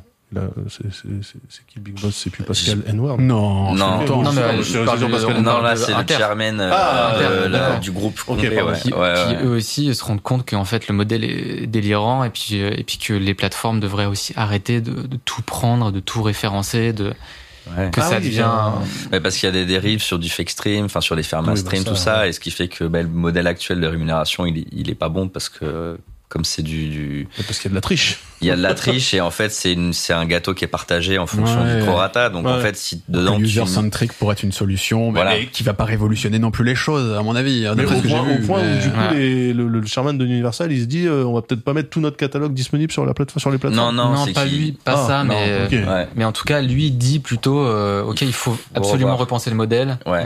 et euh, et euh, et eux vont être euh, voilà même eux en fait se rendent compte que ça pourrait être plus intéressant pour eux. Je pense que s'ils le disent Mhm. c'est que c'est le cas. bien sûr. Euh, mais, mais, mais dans le fond, dans, le- dans le- pour le bien commun, ils se rendent compte que, que, qu'en fait, ils vont, ils vont droit dans le mur, quoi. Ouais. Mm. Après, nous, on n'est pas les mieux placés euh, pour Ouais. parler de ça. Je pense que vous pouvez euh, aussi, euh, je pense que c'est hyper intéressant. Et nous, on serait, je pense, très intéressés d'a- d'avoir des discussions, comme vous pouvez le proposer, assez longues sur le Ouais. sujet. Parce que c'est, euh, c'est, Vous, je pense vous que en c'est avez fait un vraiment, d'ailleurs un euh, épisode, il me semble là-dessus Ouais. sur le, le modèle de rémunération. euh. Dans DLT, est-ce qu'on n'a pas vraiment parlé de Si, on- rémunération On, l'a évoqué. euh, C'était dans quel épisode Parce que moi j'ai fait effectivement des, des vidéos euh, pour monter le son euh, sur la question de la rémunération. ouais, C'était peut-être sur Si on, on avait fait un DLT sur la rémunération. merde. que oui. Ouais. Je plus. J'ai dû Tu t'en rappellerais là-dessus. Quand, Ouais. on parlait, quand on parlait stream, etc. Ouais. Ouais. C'est terrible, je sais Pardon. plus, euh, je sais plus euh, tous les épisodes euh, ce qu'on a fait. 42, ça commence à être beaucoup. Ouais. Eh oui, le Bah, sens de tu la sais. vie. Mais en tout cas, on voit que c'est, que c'est, euh, ça revient, les questions reviennent beaucoup, beaucoup autour de ça. Mm. On avait fait un épisode avec Sofian, Sofian Fanen, où on Oui, avait voilà, c'est certainement parlé Oui, c'est effectivement ça, de ces c'est questions. C'est vrai. Ouais, il a dû. ouais. C'est vrai, t'étais pas encore là, effectivement. voilà. Mais c'est Très des- bel épisode. C'est des trucs, oui, très bon épisode. Mais il aurait été encore mieux avec toi. Non, coucou Chrono Music aussi, c'était T'as très préféré bien. Chrono bon, Vous êtes trois, je sais pas comment on va faire pour les recommandations. Vous le savez, la tradition dans DLT, c'est terminé euh, avec les recommandations musicales. Et j'aimerais même poser une question, un peu provoque. Et Mais j'aimerais bien aussi l'avis de Greg. Alors je sais pas comment on peut faire, ou peut-être que vous allez vous relayer, un Se truc comme ça. Euh, oui, à la limite, viens si tu veux un peu Ouais. te, te mettre juste à côté. Depuis tout à l'heure, on parle beaucoup, mine de rien, de business. Euh, le business, parfois, ça peut un peu éclipser l'art, mine de rien. Vous bossez dans la musique, les gars. Est-ce que ça vous arrive parfois de, de prendre un peu de recul et de vous dire euh,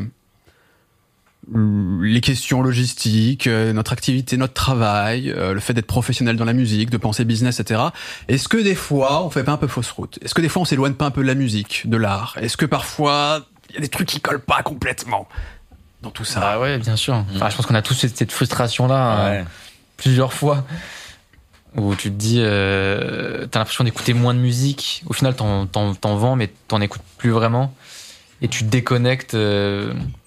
Enfin, moi, je pense que j'écoutais beaucoup plus de musique et j'étais beaucoup plus euh, investi dans mon écoute avant que, que je ne le suis aujourd'hui. Après, ça veut pas dire que j'écoute, j'écoute quand même beaucoup de musique mais je vais moins à fond dans un genre, aller diguer. euh, voilà, je suis un peu moins là- là-dedans.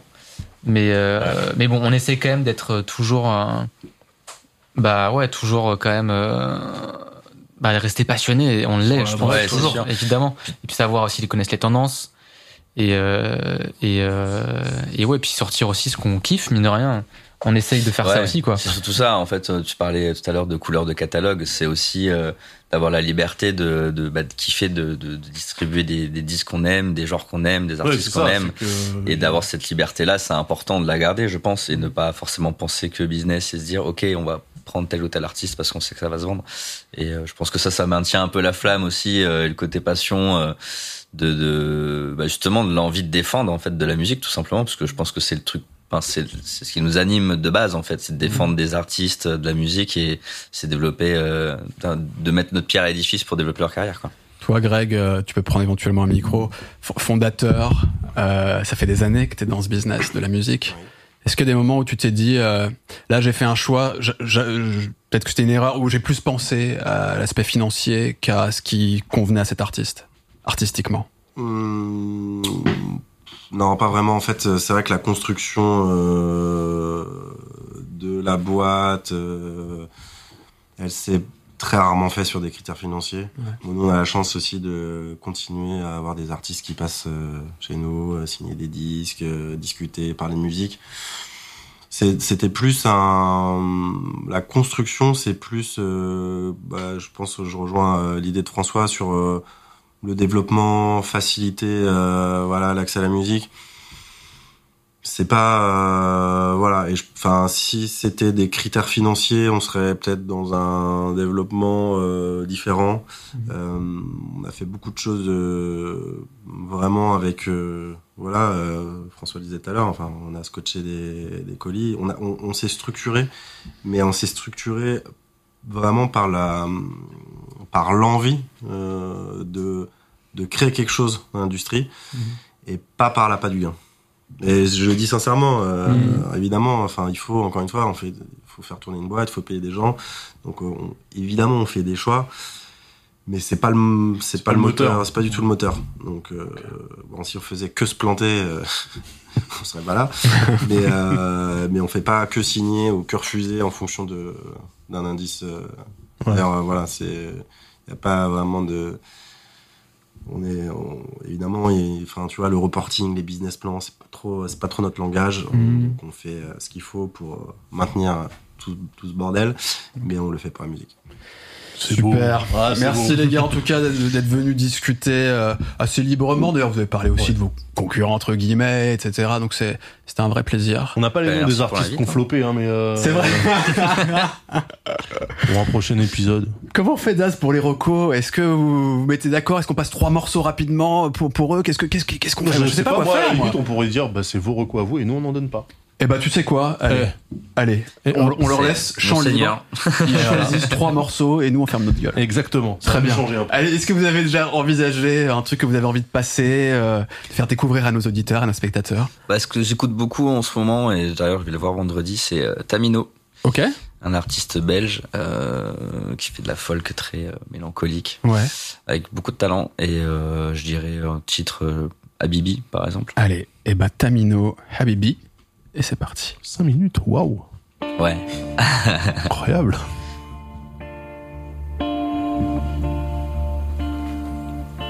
Something hides in every night, brings desire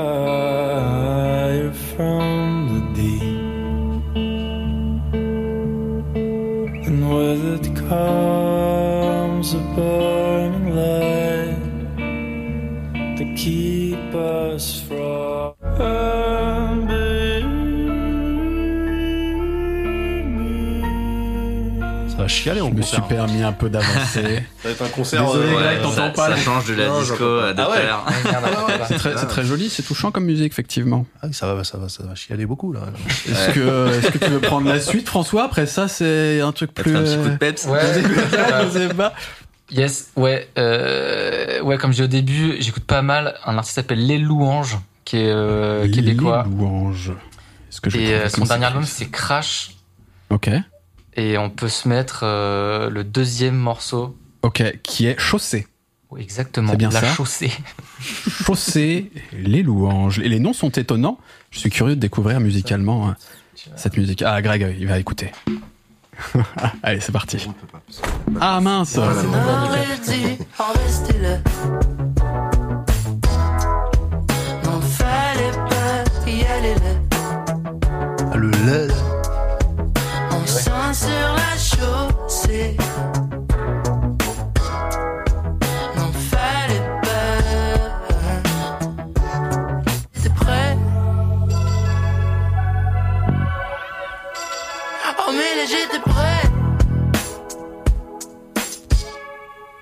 On aurait dû en rester là.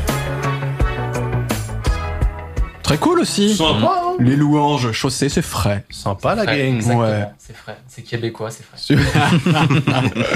bon, et on termine. Donc, les louanges, c'était le morceau chaussé sur l'album Crash 2022. On termine avec Greg.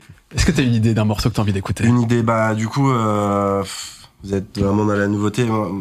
Moi, je vais choisir. Un, je, je- oui, je vais choisir un artiste dans ce cas-là euh, qui va, qui, qui, qui va pas faire, il va pas faire un concert, euh, pas faire un concert la semaine prochaine.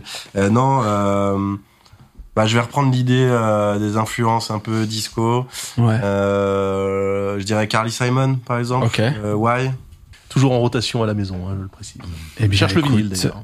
Carly Simon, Ouais, je l'ai. Why? Vrai Ah, Et on écoute ça.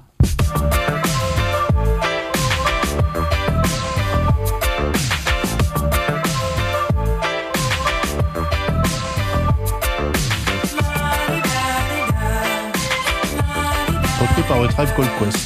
Ça me revient.